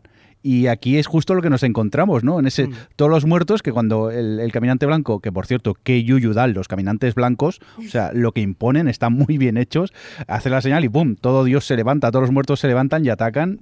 Vamos, es que es eso, hemos estado viajando desde el principio del libro hasta aquí para contarnos eso que vemos al, al inicio, entre otras muchas cosas, porque pasan miles Sí, de de- cosas. pero- que es- hay mucha finalmente- mierda por aquí de Sí, juego- sí. de- del juego de tronos y tal, pero jodido, lo jodido es esto de aquí, que lo Sí. estamos diciendo. Yo lo decía sin vino al principio. Que que estamos Winter avisando, es coming, que que Winter- Winter es como que ya veréis Claro. vosotros. Yo creo que esto es finalmente el decirte, el invierno ya está aquí, ya no, no viene, no viene, no, ya está aquí, de una vez. Sí, no, además, eh... ¿qué iba a decir? Ahí la, ahí la ah, da. no, bueno, eso, que me- hay una cosa que me llama mucho la atención de, de- de todo ese momento, eh, es que no es una secuencia de batalla como hemos visto otras en la serie, ¿no? Como podía ser la de, la de Blackwater o la que, la que sucedió en el muro en la temporada anterior, eh, sino que está tratada muy eh, como una secuencia casi de terror. Y lo consiguen muy bien. Y yo estaba cagada con toda esa empalizada moviéndose, que sabías que debajo, que detrás había esqueletos y empiezan a aparecer, y repente aparecen los niños esos, con los ojos para adentro. Uh. Y, o sea, está como muy bien eh, ambientado esa, esa, esa sensación de terror que a mí es algo que no me ha eh, transmitido, no ha, no ha intentado provocarme, yo creo, Juego de Tronos hasta ahora. Pero que queda muy claro, o sea, que, que me gusta que asocien, que decidan tratar como, como tensión, con, con esa tensión, es- esa secuencia asociada a, un a unos personajes como son los caminantes blancos, ¿no? Que supongo que es a lo que más tenemos que temerle eh, de, de todo lo que, de, todo los- el universo de la serie. Es lo que dice Javi. Sobre todo cuando, cuando llegan eh, y de repente ven esa especie como de nube que se acerca y de repente se queda todo en silencio. Y luego ya es como, uy, uy, uy. Jordi, ¿qué vas a decir? No, que es lo que decía Javi, que es que eh, menos preocuparse por luchas de poder que estáis teniendo por aquí y preocuparos porque se acerca que, que te da lo que, lo que se acerca. Entonces hay que decir que, que todo lo que eh, en el libro también pasaba, que todo lo referente a Jon Snow, en este caso que era comandante de la guardia, que tienen que decidir si van a pasar los, los salvajes al otro lado del muro, y estás viendo lo, lo desesperados que llegan a estar los salvajes porque han intentado pasar el muro, no han podido, se han tenido que replegar aquí en la casa austera, pero saben que detrás les están viniendo todos los, eh, los, estos, los caminantes blancos y están totalmente pues rodeados y no saben qué hacer. Si se van con este es que no le queda otro remedio que irte más allá del muro, aunque sea una, pues, pues aunque sea pues eh, una trampa y vayas a morir, porque de todas formas si mueres acabas peor, porque representa que tú podrías matar a tus propios eh, pues familiares, amigos y lo que sea. Entonces no les queda otra que salir. Y entonces esa conversación que tienen en casa ustedes es que no queda más remedio que hacer esto.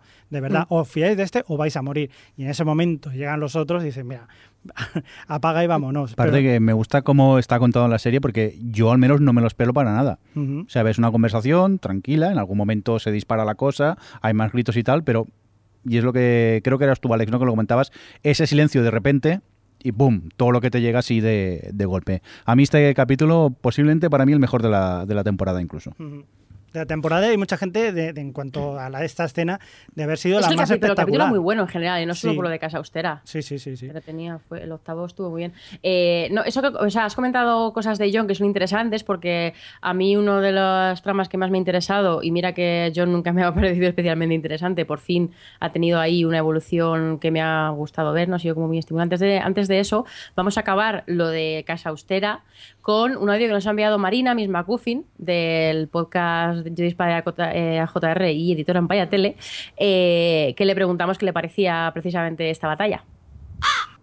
Pues probablemente la batalla de Casa Austera sea la más espectacular que han hecho en la serie hasta ahora, desde luego. Sobre todo porque introducen a eh, ese elemento que nos tiene que llevar directamente al final de la serie y ese, ese elemento que lleva estando al fondo desde el principio, que son los caminantes blancos y la amenaza de lo que realmente representa que, venga el invierno, lo que de verdad se esconde detrás del lema de los Stark, ese famoso Winter is coming.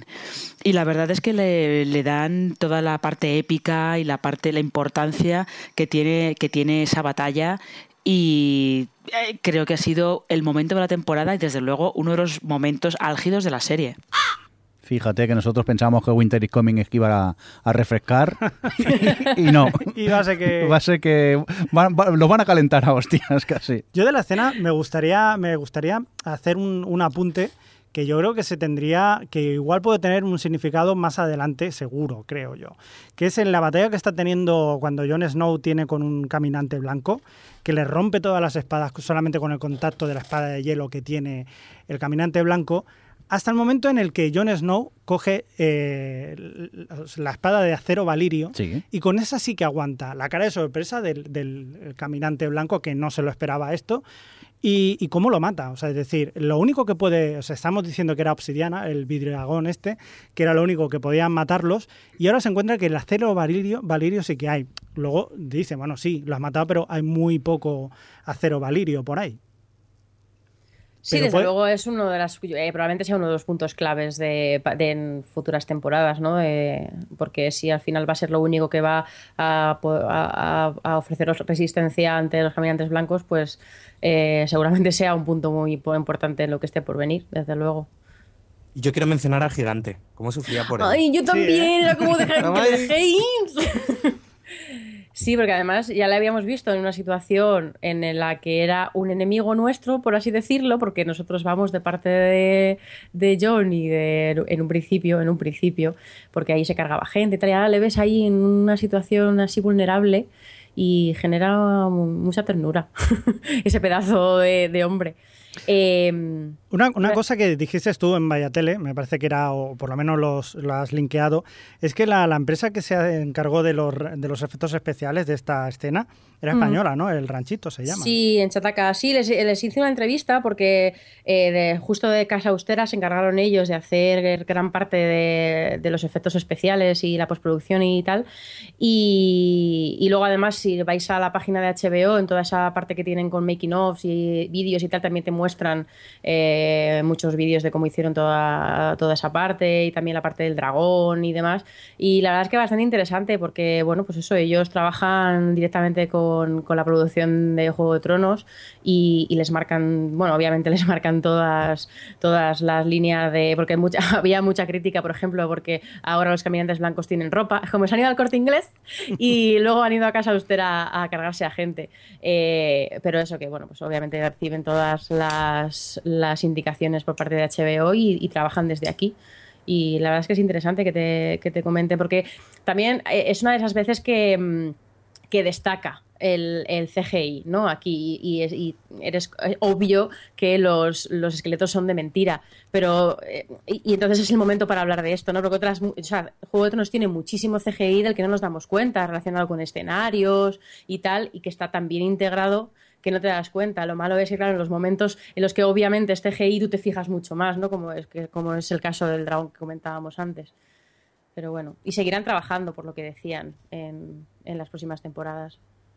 Guay, pues, eh, pues tiene muy buena pinta, porque la verdad me, me quedé muy satisfecho con la escena, con los personajes, con los niños esos, que daban mucho yuyu también. Pues bueno, volvemos a lo que decía antes de John, porque bueno, pues ha tenido, se ha topado con esto de que le ha tocado ser como el, ¿cómo lo llaman? de la Guardia de la Noche. Lo- El- Lord Comandante. el, el Lord Commander eso, de, de la Guardia de la Noche y básicamente obligado y bueno yo para mí ha sido bastante interesante ver cómo se enfrentaba esto no y, y sobre todo en una situación con tanto con tanto oponente con ese niñato ahí mm, con ese odio dentro que se veía venir y tal tú cómo has visto este este camino de John Alex Bien, es interesante. Creo que por una vez consiguen eso, hacer más... Al actor sí que eh, con la misma cara todo, todo- todos los capítulos, eso es verdad. Pero yo creo que, eh, oye, es como más interesante en lo que está involucrado. Eh, no, me ha gustado. Yo creo que está bien adaptado, creo que te cuentan muy bien las razones por las que él quiere que pasen, que pasen los salvajes y se entiende mucho. al- Y también te cuenta muy bien el porqué de esa traición, es decir, que ambas cosas están muy bien contadas y se entienden perfectamente. Y luego también me hizo mucha gracia toda la trama de Sam con la salvaje. Yo de- debo decir que, que también eh, la, la evolución que ha tenido Jon Snow, que cada vez se parece más a, a su padre, o supuesto padre, que es eh, Ed Stark, y cómo tiene esa, mm, ¿sabes? Esa, eh, cada vez, eh, esa, mm, perdón, que me estoy... Es que ahora me has preocupado a mí con lo de supuesto, supuesto padre. es que hay una teoría que dice que Jon Snow no es hijo de, de Ed Stark. Pero la teoría esta, ¿dónde la has sacado? ¿De internet? La Claro. dejan en la serie caer ya. ¿Ah, Sí, sí? sí, de hecho, esta temporada ha habido varias conversaciones que las ponen, a- que, o sea, que las están teniendo. Por una parte, eh, la Galisi con su consejero, y por otra, John con el sabio este que no me acuerdo cómo se llama, y, y Con el tal, maestre. con el maestre, y, y las ponen además siempre con continuidad que dices, a ver, blanco y en botella, ¿vale? Qué inocente soy. Yo no digo nada. No me entero yo de no digo cosas. nada. Esto porque es, es una especulación no. que no, No, se yo creo que en la serie han dejado caer esa posibilidad. Más claro incluso, yo creo que claro, yo creo que también, ¿eh? Bueno, Pues pues lo decimos. dila, Javi. No, no es, no es spoiler. Dicen No, que es una teoría. posiblemente, eh, posiblemente eh, Jon Snow sea el hijo de Joffrey, o sea, de, Jo- sí, Sí, no, de, de, de Joffrey. de- de Baratheon, o sea, Ah, del vale. rey Baratheon, Sí. con eh, una de las hijas de los Lannister. No. No. ¿No? ¿Cómo que no, es un ¿No? Targaryen. Es Ah, Targaryen, Targaryen, eso, ahí, Lannister, me he Claro. equivocado. Cierto, cierto, sí, sí, es verdad. O sea, quería decir básicamente que Targaryen. es sí. hermano de de, de. Daenerys. Sí, sí, sí. Entonces- Sí, Eso es la teoría. Toda la, la cosa que siempre se ha dicho un poco en la serie, bueno, se ha dicho, tal es que al final la gran pregunta es ¿quién acompañará a Dani en los dragones hacia el final de todo? Pues seguramente se dice que Jon Nieve por otro lado por el hecho de que también va a llevar sangre de... Bueno, Y que se llama Targaryen. Canción de Hielo y Fuego. bueno, bueno, es que Eh. eso entra un poco en contradicción con el final de temporada. Un poco sí, ¿no? Bueno, ahora hablamos de eso. Bueno, ahora llegamos a eso. Vamos ya, Ahora vamos llegamos ya. a eso, que va a ser como la discusión final que vamos a tener. Eh, ¿Qué iba a decir yo? Así, bueno, que toda esta parte de John, eh, a mí me gustaba mucho por, por lo que decía Alex de cómo van explicando muy bien los motivos de unos y de otros. Y, es algo que hemos visto mucho en la serie, eh, todo esto de pues las lealtades y de las venganzas, o sea, que es un, es un universo en el que la venganza y las tareas de la familia y todas estas cosas están como muy presentes y aquí en toda esta trama lo ves, ves el bulle bulle eh, que no viene de nada de antes, quiero decir que, que otras rencillas que hemos visto y otras venganzas, otras vienen cosas de antes de que tú no- de la serie que tú no has visto y que te la están contando. Aquí no, aquí has, visto todo, has visto cómo se ha cocido, has visto todas las motivaciones y en esta trama de esta temporada has visto todas las consecuencias y cómo les afecta a unos y a otros y cómo se enfrentan y John y a mí me ha parecido muy interesante toda esa historia. Y luego lo ha comentado Alex como de pasada, toda la parte de Sam con la salvaje. eh, tiene momentos muy. tienen ahí un pe- pequeño alivio eh, y le pasa algo bueno a Sam por fin, el pobrecito mío. Ha pillado, ha pillado, el Sam ha pillado. ha pillado, me, me da mucha gracia cuando, cuando John se da cuenta de, de esto y cómo lo has hecho y el otro con mucho cuidado. me da mucha gracia. Pero bueno, sí, venga, que lo estáis deseando. Eh, a ver, vamos a hacer una pequeña encuesta primero. ¿Quién cree que John está muerto de verdad? Yo no creo ni quiero creerlo. Es que, a ver, en- si no, ¿para qué cuentas todo? todo ¿Por qué cinco Claro. temporadas de John? No tendría sentido que se muriese. No, a mí me. No. O sea, quiero decir, no, di, Alex, di.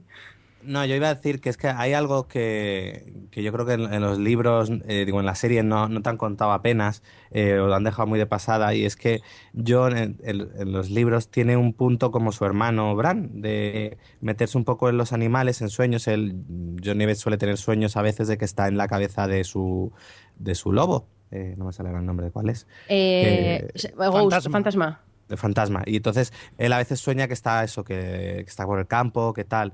Entonces, una de las teorías que, bueno, yo, yo- que era lo que yo pensaba es que cuando lo matan él se mete en el propio, en su propio lobo, en el fantasma, y luego de alguna forma regresa.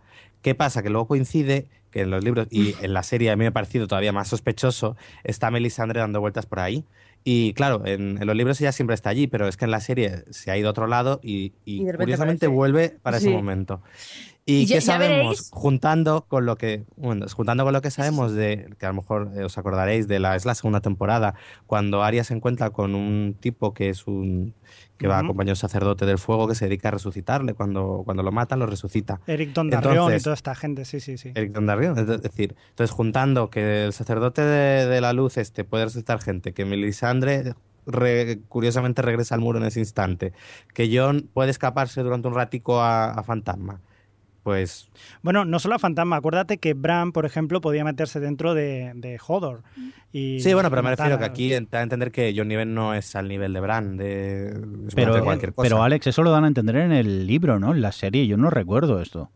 Claro, yo no sé si en la serie me parece que lo Yo han creo que, se, que, que lo limi- se limitarán a poner en el, creo que iba a decir, en el previews del primer capítulo Sí. de la sexta temporada, pondrán a Don Darrión y eh, se limitarán a, o sea, han justificado A suficiente el poder de Melisandre- Melisandre. Claro, o sea, quiero decir, Melisandre le salió, le salió una, una sombra del viento que se cargó a Renly. Quiero decir, puede resucitar a John, no tienen que justificarlo más con él. Pero incluso yo creo que aunque sacasen lo que dice Alex, que me parece muy guay, eh, y además volveríamos a ver a Fantasma, que es- ya está muy desaparecido, eh, también se comprendería, porque lo hemos visto hacer a, a- a eso, a Bran, y son hermanos y tal, y no sé. O sea, esas- esas Bueno. son cosas que ya se han mostrado, entonces no, no las estás sacando de la nada, ¿no? Bueno, pero es un poco tramposo, quizá, si optan por eso. Sí. Sí. Si, si ese- a ver, si, si es muy impacto de. A mí me parece. Yo cuando lo leí, no, me- no en su momento cuando lo leí en el libro, no lo compré. Era como, vale, muy de. Voy a acabar el libro con un cliffhanger de estos de juego, qué fuerte, que luego no va a ser verdad. Decir, a mí no me parece de, de los mejores finales, precisamente por eso, porque va a ser tramposo. Y, y no creéis que a lo mejor Bran, que no lo hemos visto nada de esta temporada, pero, pero en la final del anterior le veíamos convertirse en esa cosa, que yo no tengo muy claro qué es, eh, a lo mejor tiene también parte de poder para poder, poder resucitar a su hermano o algo así, a lo mejor pueda volver en ese sentido. Yo eso no lo A sé. lo mejor es- interviene en algo, pero yo creo que quien le va a resucitar va a ser Melisandre. A mí me preocupa Bran, porque una temporada sin verlo, ¿cuánto debe medir el niño este? ¿Ya dos No metros o algo? Y le habrán puesto Pues ya metido de... en un árbol, o sea, Sí, que ya puede sí. crecer lo que quiera. El pobre Odor no va a poder con él, ¿eh? Ya. A mí, mira, el, el tema de John mola porque, bueno, tienes esa incertidumbre de qué va a pasar y sobre todo de eh, pensar cómo, cómo va a ser que lo van a resucitar, porque casi todo el mundo está seguro de que lo van a resucitar. Y si no lo Pero- resucitan, si no resucitan, muerte y destrucción. Y, y- y mira que John no es santo de mi devoción, ¿eh? pero es que lo veo tan pilar de la narración de Juego de Tronos que me Mm. parecería muy raro que se lo cargaran. Pero eso es una duda, pues bueno, de cliffhanger, como decía Alex, ¿no? Del efectismo este de, de final. Pero Melisandre, quiero decir, lleva cinco temporadas convencida de, porque por supuesto tenía sus propias historias y sus propios intereses, pero convencida, bueno, ayudando a Stannis y tal, yendo por ahí, ¿ahora qué va a hacer? Quiero, o sea, se va a convertir en, la- en el ayudante y el que además hemos, ya hemos visto cómo la ha rechazado John previamente. No creo que, quiero decir, que no sé muy bien qué va a pasar con ella, con ese Hombre, personaje que ha sido tan potente hasta ahora. A lo mejor si le resucita, resucita. John ya le cae mejor. Claro, Claro. Ya, bueno. Ya eres mi amiga, va, ahora sí que te pero, quiero. pero sí Mira, que yo no me fío de- a matar. Yo no me fío de esa, ni vamos, ni aunque me Pero es- resucite cinco veces.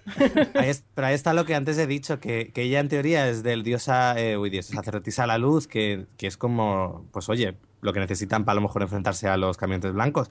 Pero tiene un punto muy oscuro que no, Hombre, una No me cosa, cuadra del todo. una cosa que sí que pasa... Game- Sí. Di, di, Javi. Creo que, que- que- que es por lo que vas a entrar tú también. Que sí Mm. que dice que Melisandre resucitará a John para, para tener un nuevo Stannis. Lo que pasa que muy bien nos han enseñado anteriormente ese, ese conflicto como Jon Snow pasaba completamente de, de Melisandre, con lo que no será un nuevo juguete para hacer lo que quiera Melisandre de él. O sea, Jon Snow en este caso ya ha tenido su propia forma de ser y no creo que Melisandre la vaya a cambiar. Mm, No sé, ¿qué os parece a vosotros? Porque estamos hablando, en todo caso, de que para resucitar gracias a Melisandre, que es lo que parece más, más sencillo que pueda pasar. Ya veremos, hombre. A lo mejor es lo que decís vosotros, que John pues dice, venga, vale, me has resuci- resucitado, un poquito amigui puedo ser, pero, pero no va a ser, desde luego, no, va a poder jugar con él como ha jugado con Stannis. Ni creo que John acceda a todas esas cosas que eh, Melisandre ha hecho hacer Stannis las cinco temporadas que hemos visto, porque hemos visto muchas cosas, muchos sacrificios y muchas historias mm, de esta magia para, para provocar que el dios de la luz haga cosas por ellos. Entonces, no creo que John acceda a ese tipo de cosas. Entonces, me- Como personaje me genera bastante curiosidad Mm. de qué va a pasar con ella. Pasa una cosa, igual que estábamos hablando antes de Bran, eh, en cuanto a lo que son eh, religiones y dioses y tal. Hablamos de los dioses antiguos.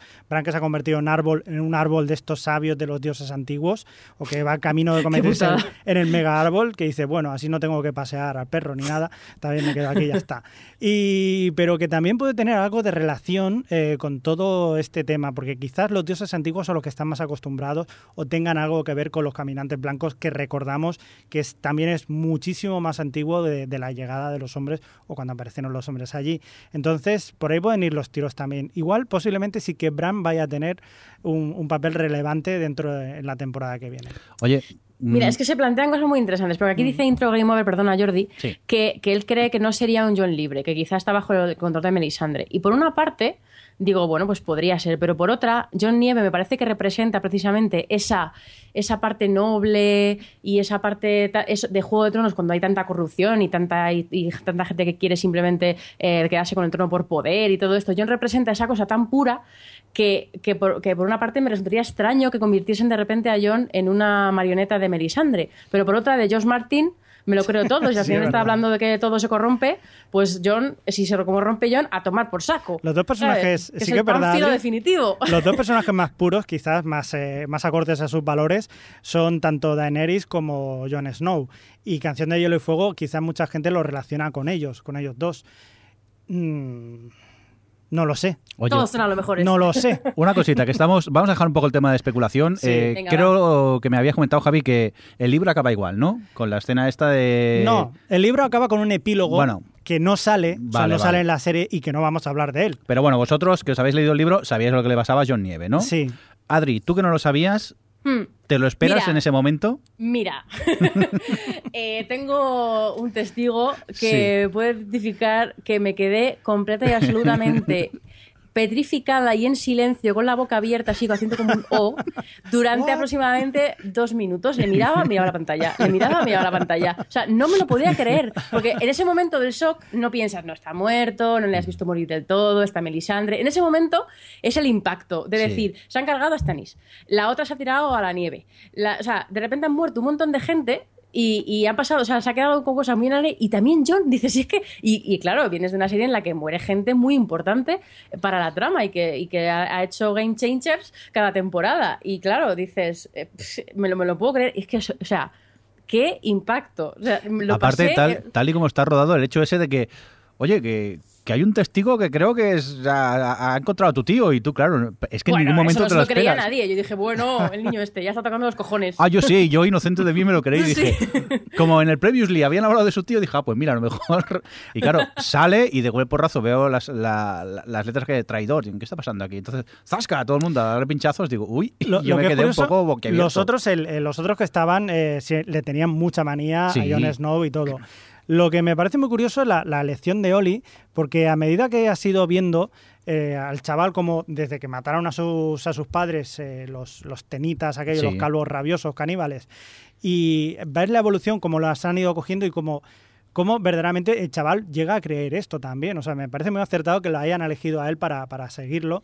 Y Es- sí, Es que lo han construido muy bien. Realmente yo no sabía dónde iba. Yo me acuerdo perfectamente de un día que quedé con Alex para tomar una cerveza y estábamos hablando de Juego de Tronos y yo decía, joder, el niño este como que tiene ahí una rabia un poco así como que parece, o sea, que no, no me fío. Está, eh, tiene demasiado odio dentro por todo lo que dicen a sus padres y demás tal. Hmm. Y estaba Alex con otro chico que había leído los libros. Se miraron y fue como... "Mm, mm, algo va a pasar con este niño.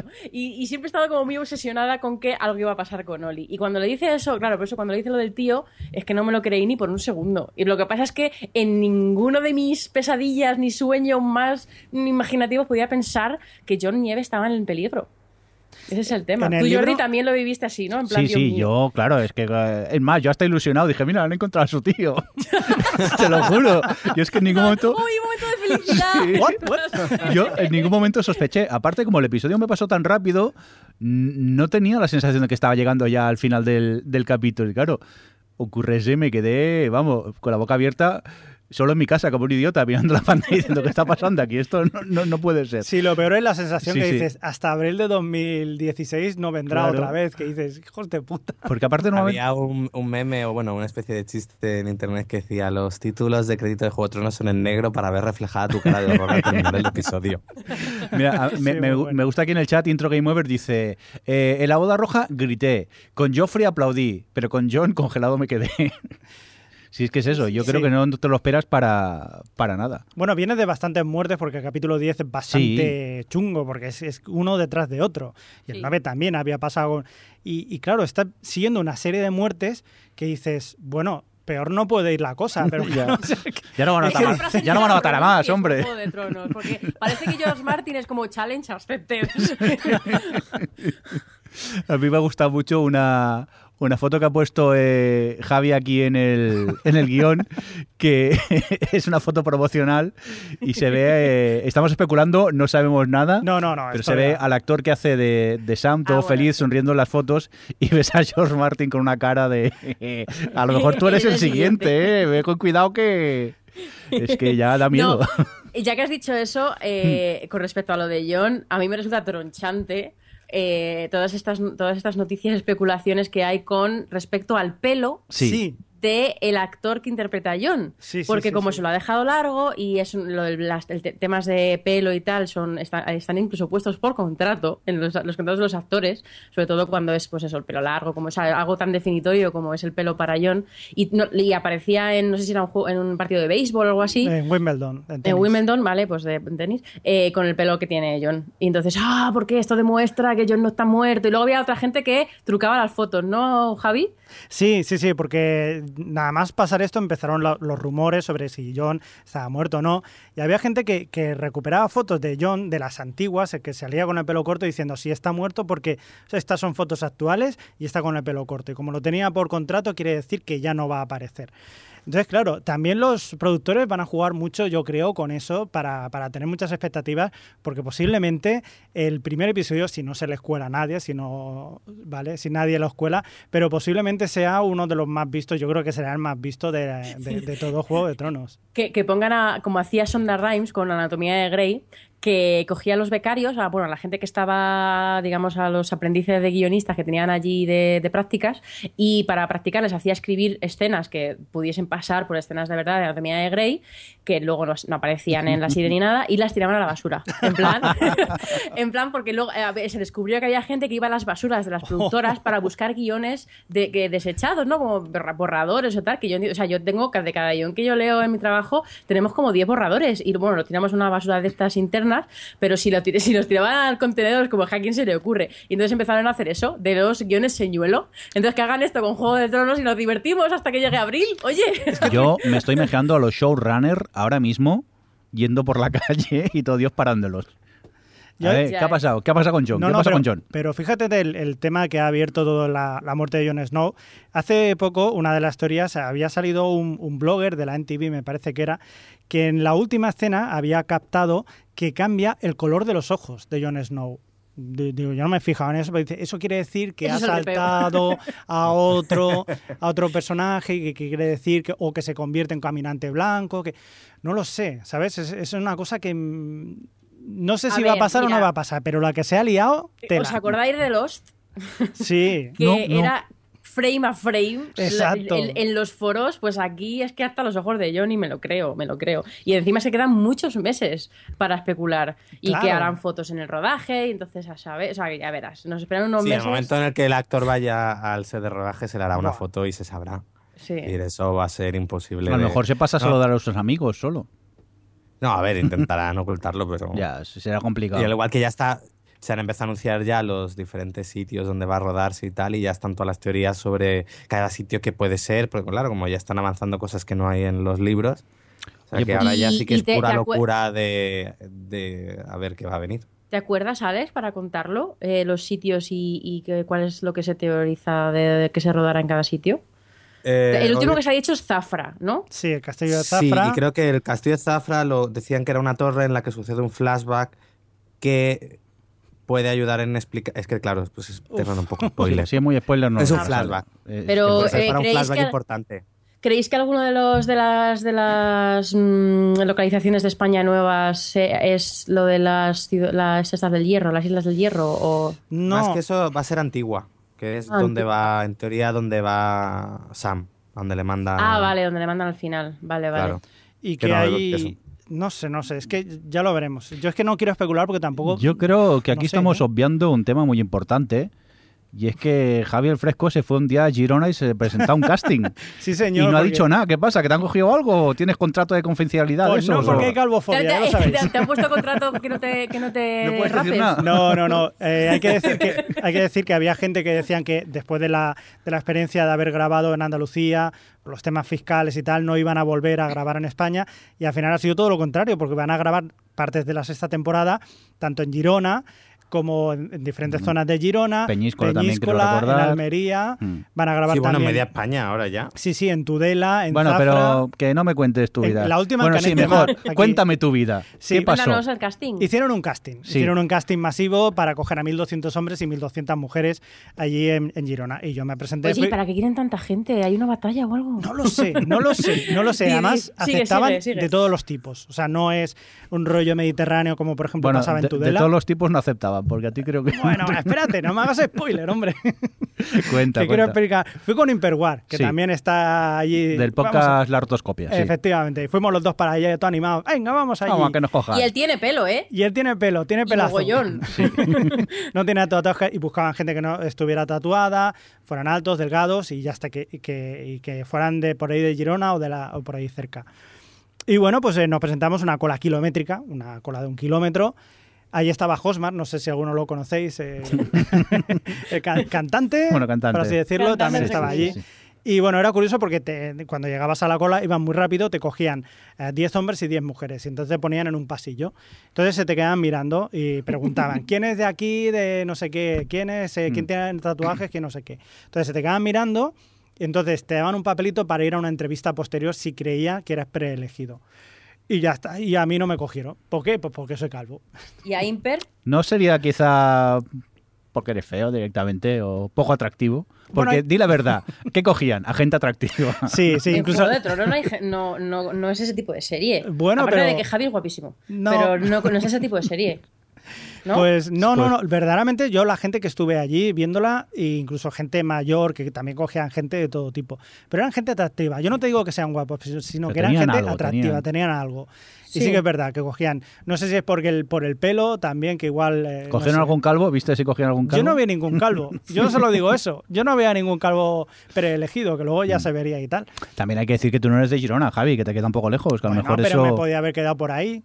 Si yo no era por lo que te pagaban, te pagan 50 euros al día.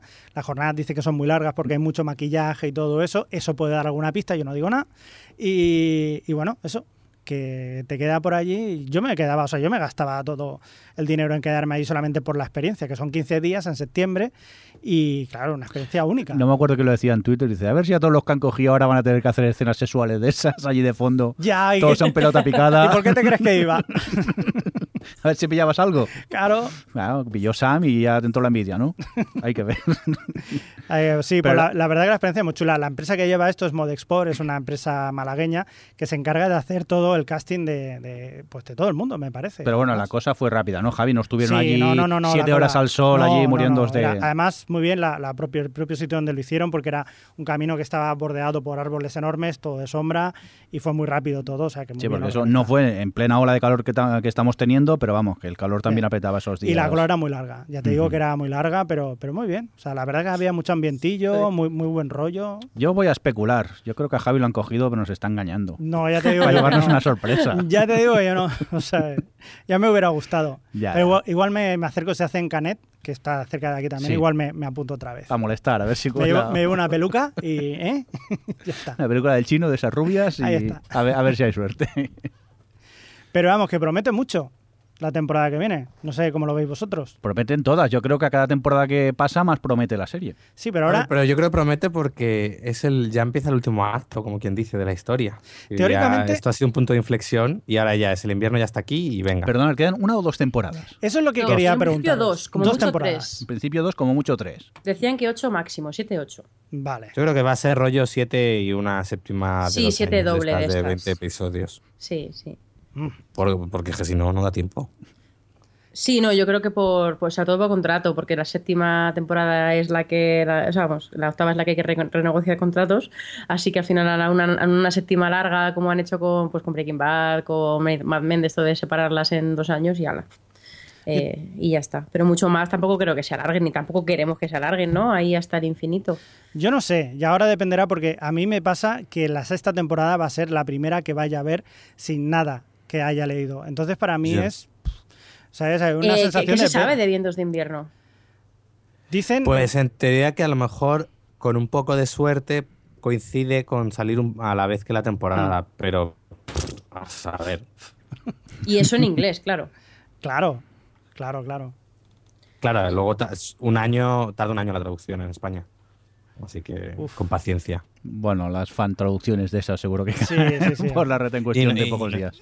Sí, no es tan mal. Oh. Según, me, según me han dicho, según me Te ha han dicho un amigo que... Sí, un Yo no amigo sé. que leyó todo danza de, de- y decía que estaba bien traducida. Yo no creo que, no como que, la de Harry Potter. que yo en este caso no que creo leyó que... otro amigo. Google Translator.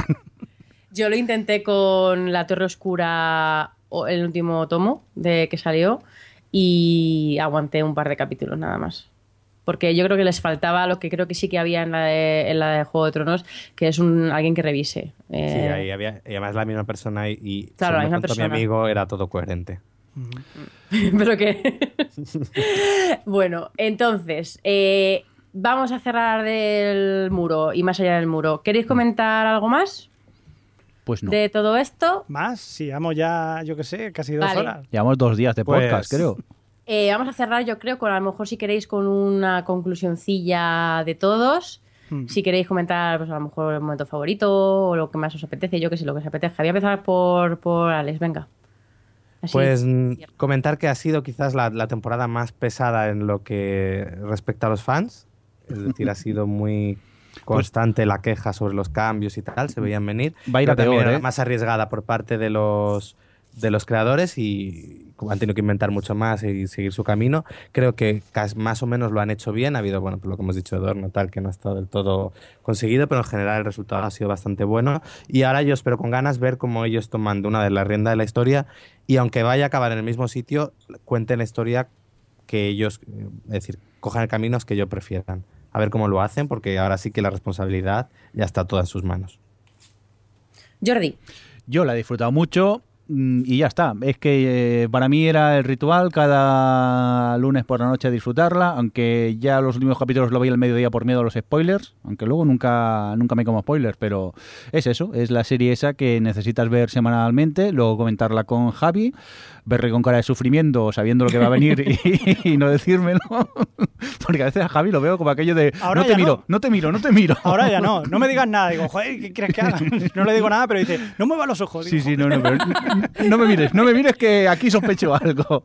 Pero la verdad que yo he encantado y nada, con ganas de, de la próxima, a ver qué, qué nos depara, qué, qué otras muertes llegan a, a esta serie. Eh, Javi, ¿y tú qué? A ver, cuéntame. Yo Cuéntame. estoy, estoy muy de acuerdo con lo que ha dicho Alex. Eh, la travesía del desierto quizás eran eh, esos libros 4 y 5, eh, la primera parte del 5. Y, la verdad que yo creo que lo han pasado muy bien. O sea, aunque hayan sido pesados para, para la mayoría de fans, quiero decir eso también, lo que decíamos al principio, que lo han llevado bastante bien para la mierda que era de, de los libros. Lo siento, pero es así. O sea, sí, es, farragoso y ya está. Pero que me parece muy bien los cambios que han estado haciendo eh, dentro de la serie. A mí sí que me han gustado esos cambios y me da mucha esperanza de cara al, al viaje que van a hacer ya sin Joseph R. Martin, que por cierto también seguirá ahí detrás, o sea, como as- asesor y consultor y que no, no va, a estar, ser va a estar así todo el rato. Esto no, esto no. y que no, en teoría no va a ser mucho más diferente de lo que vaya a ser el final, porque dicen que coincidirán estos finales, que eso ya lo veremos.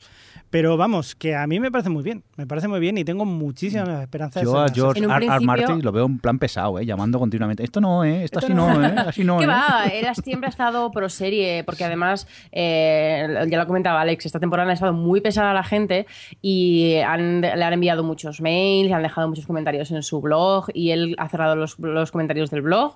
Eh, ha puesto varios posts en plan que me dejéis en paz, la serie va por un lado, Dejadme. lo están haciendo muy bien y los libros otra, superarlo. Es como, eh, sí, o sea, él, él está muy a favor en realidad, eh, aunque él ya ha cumplido con lo suyo y ya les ha dicho, les, les ha dado la brocha gorda y como dice Alex, pues ahora ya es cuestión de ellos hacer lo que quiera. Pero yo en la lista de, lo, o sea, la lista, la línea de comentar lo que, lo que decían Alex y Javi con respecto a, a las- la, la- la temporada, yo es que realmente me sorprende que, que hayan sido eh, tan insistentes con el, ya no, ya no tanto con lo de las adaptaciones, que es como, llevamos cinco temporadas y han hecho muchos cambios, ya superarlo, quiero decir, ya, o sea, después de cinco años de verdad siguen cada vez más pesados, pero bueno, yo sobre todo con respecto a las quejas de que esa temporada era muy aburrida.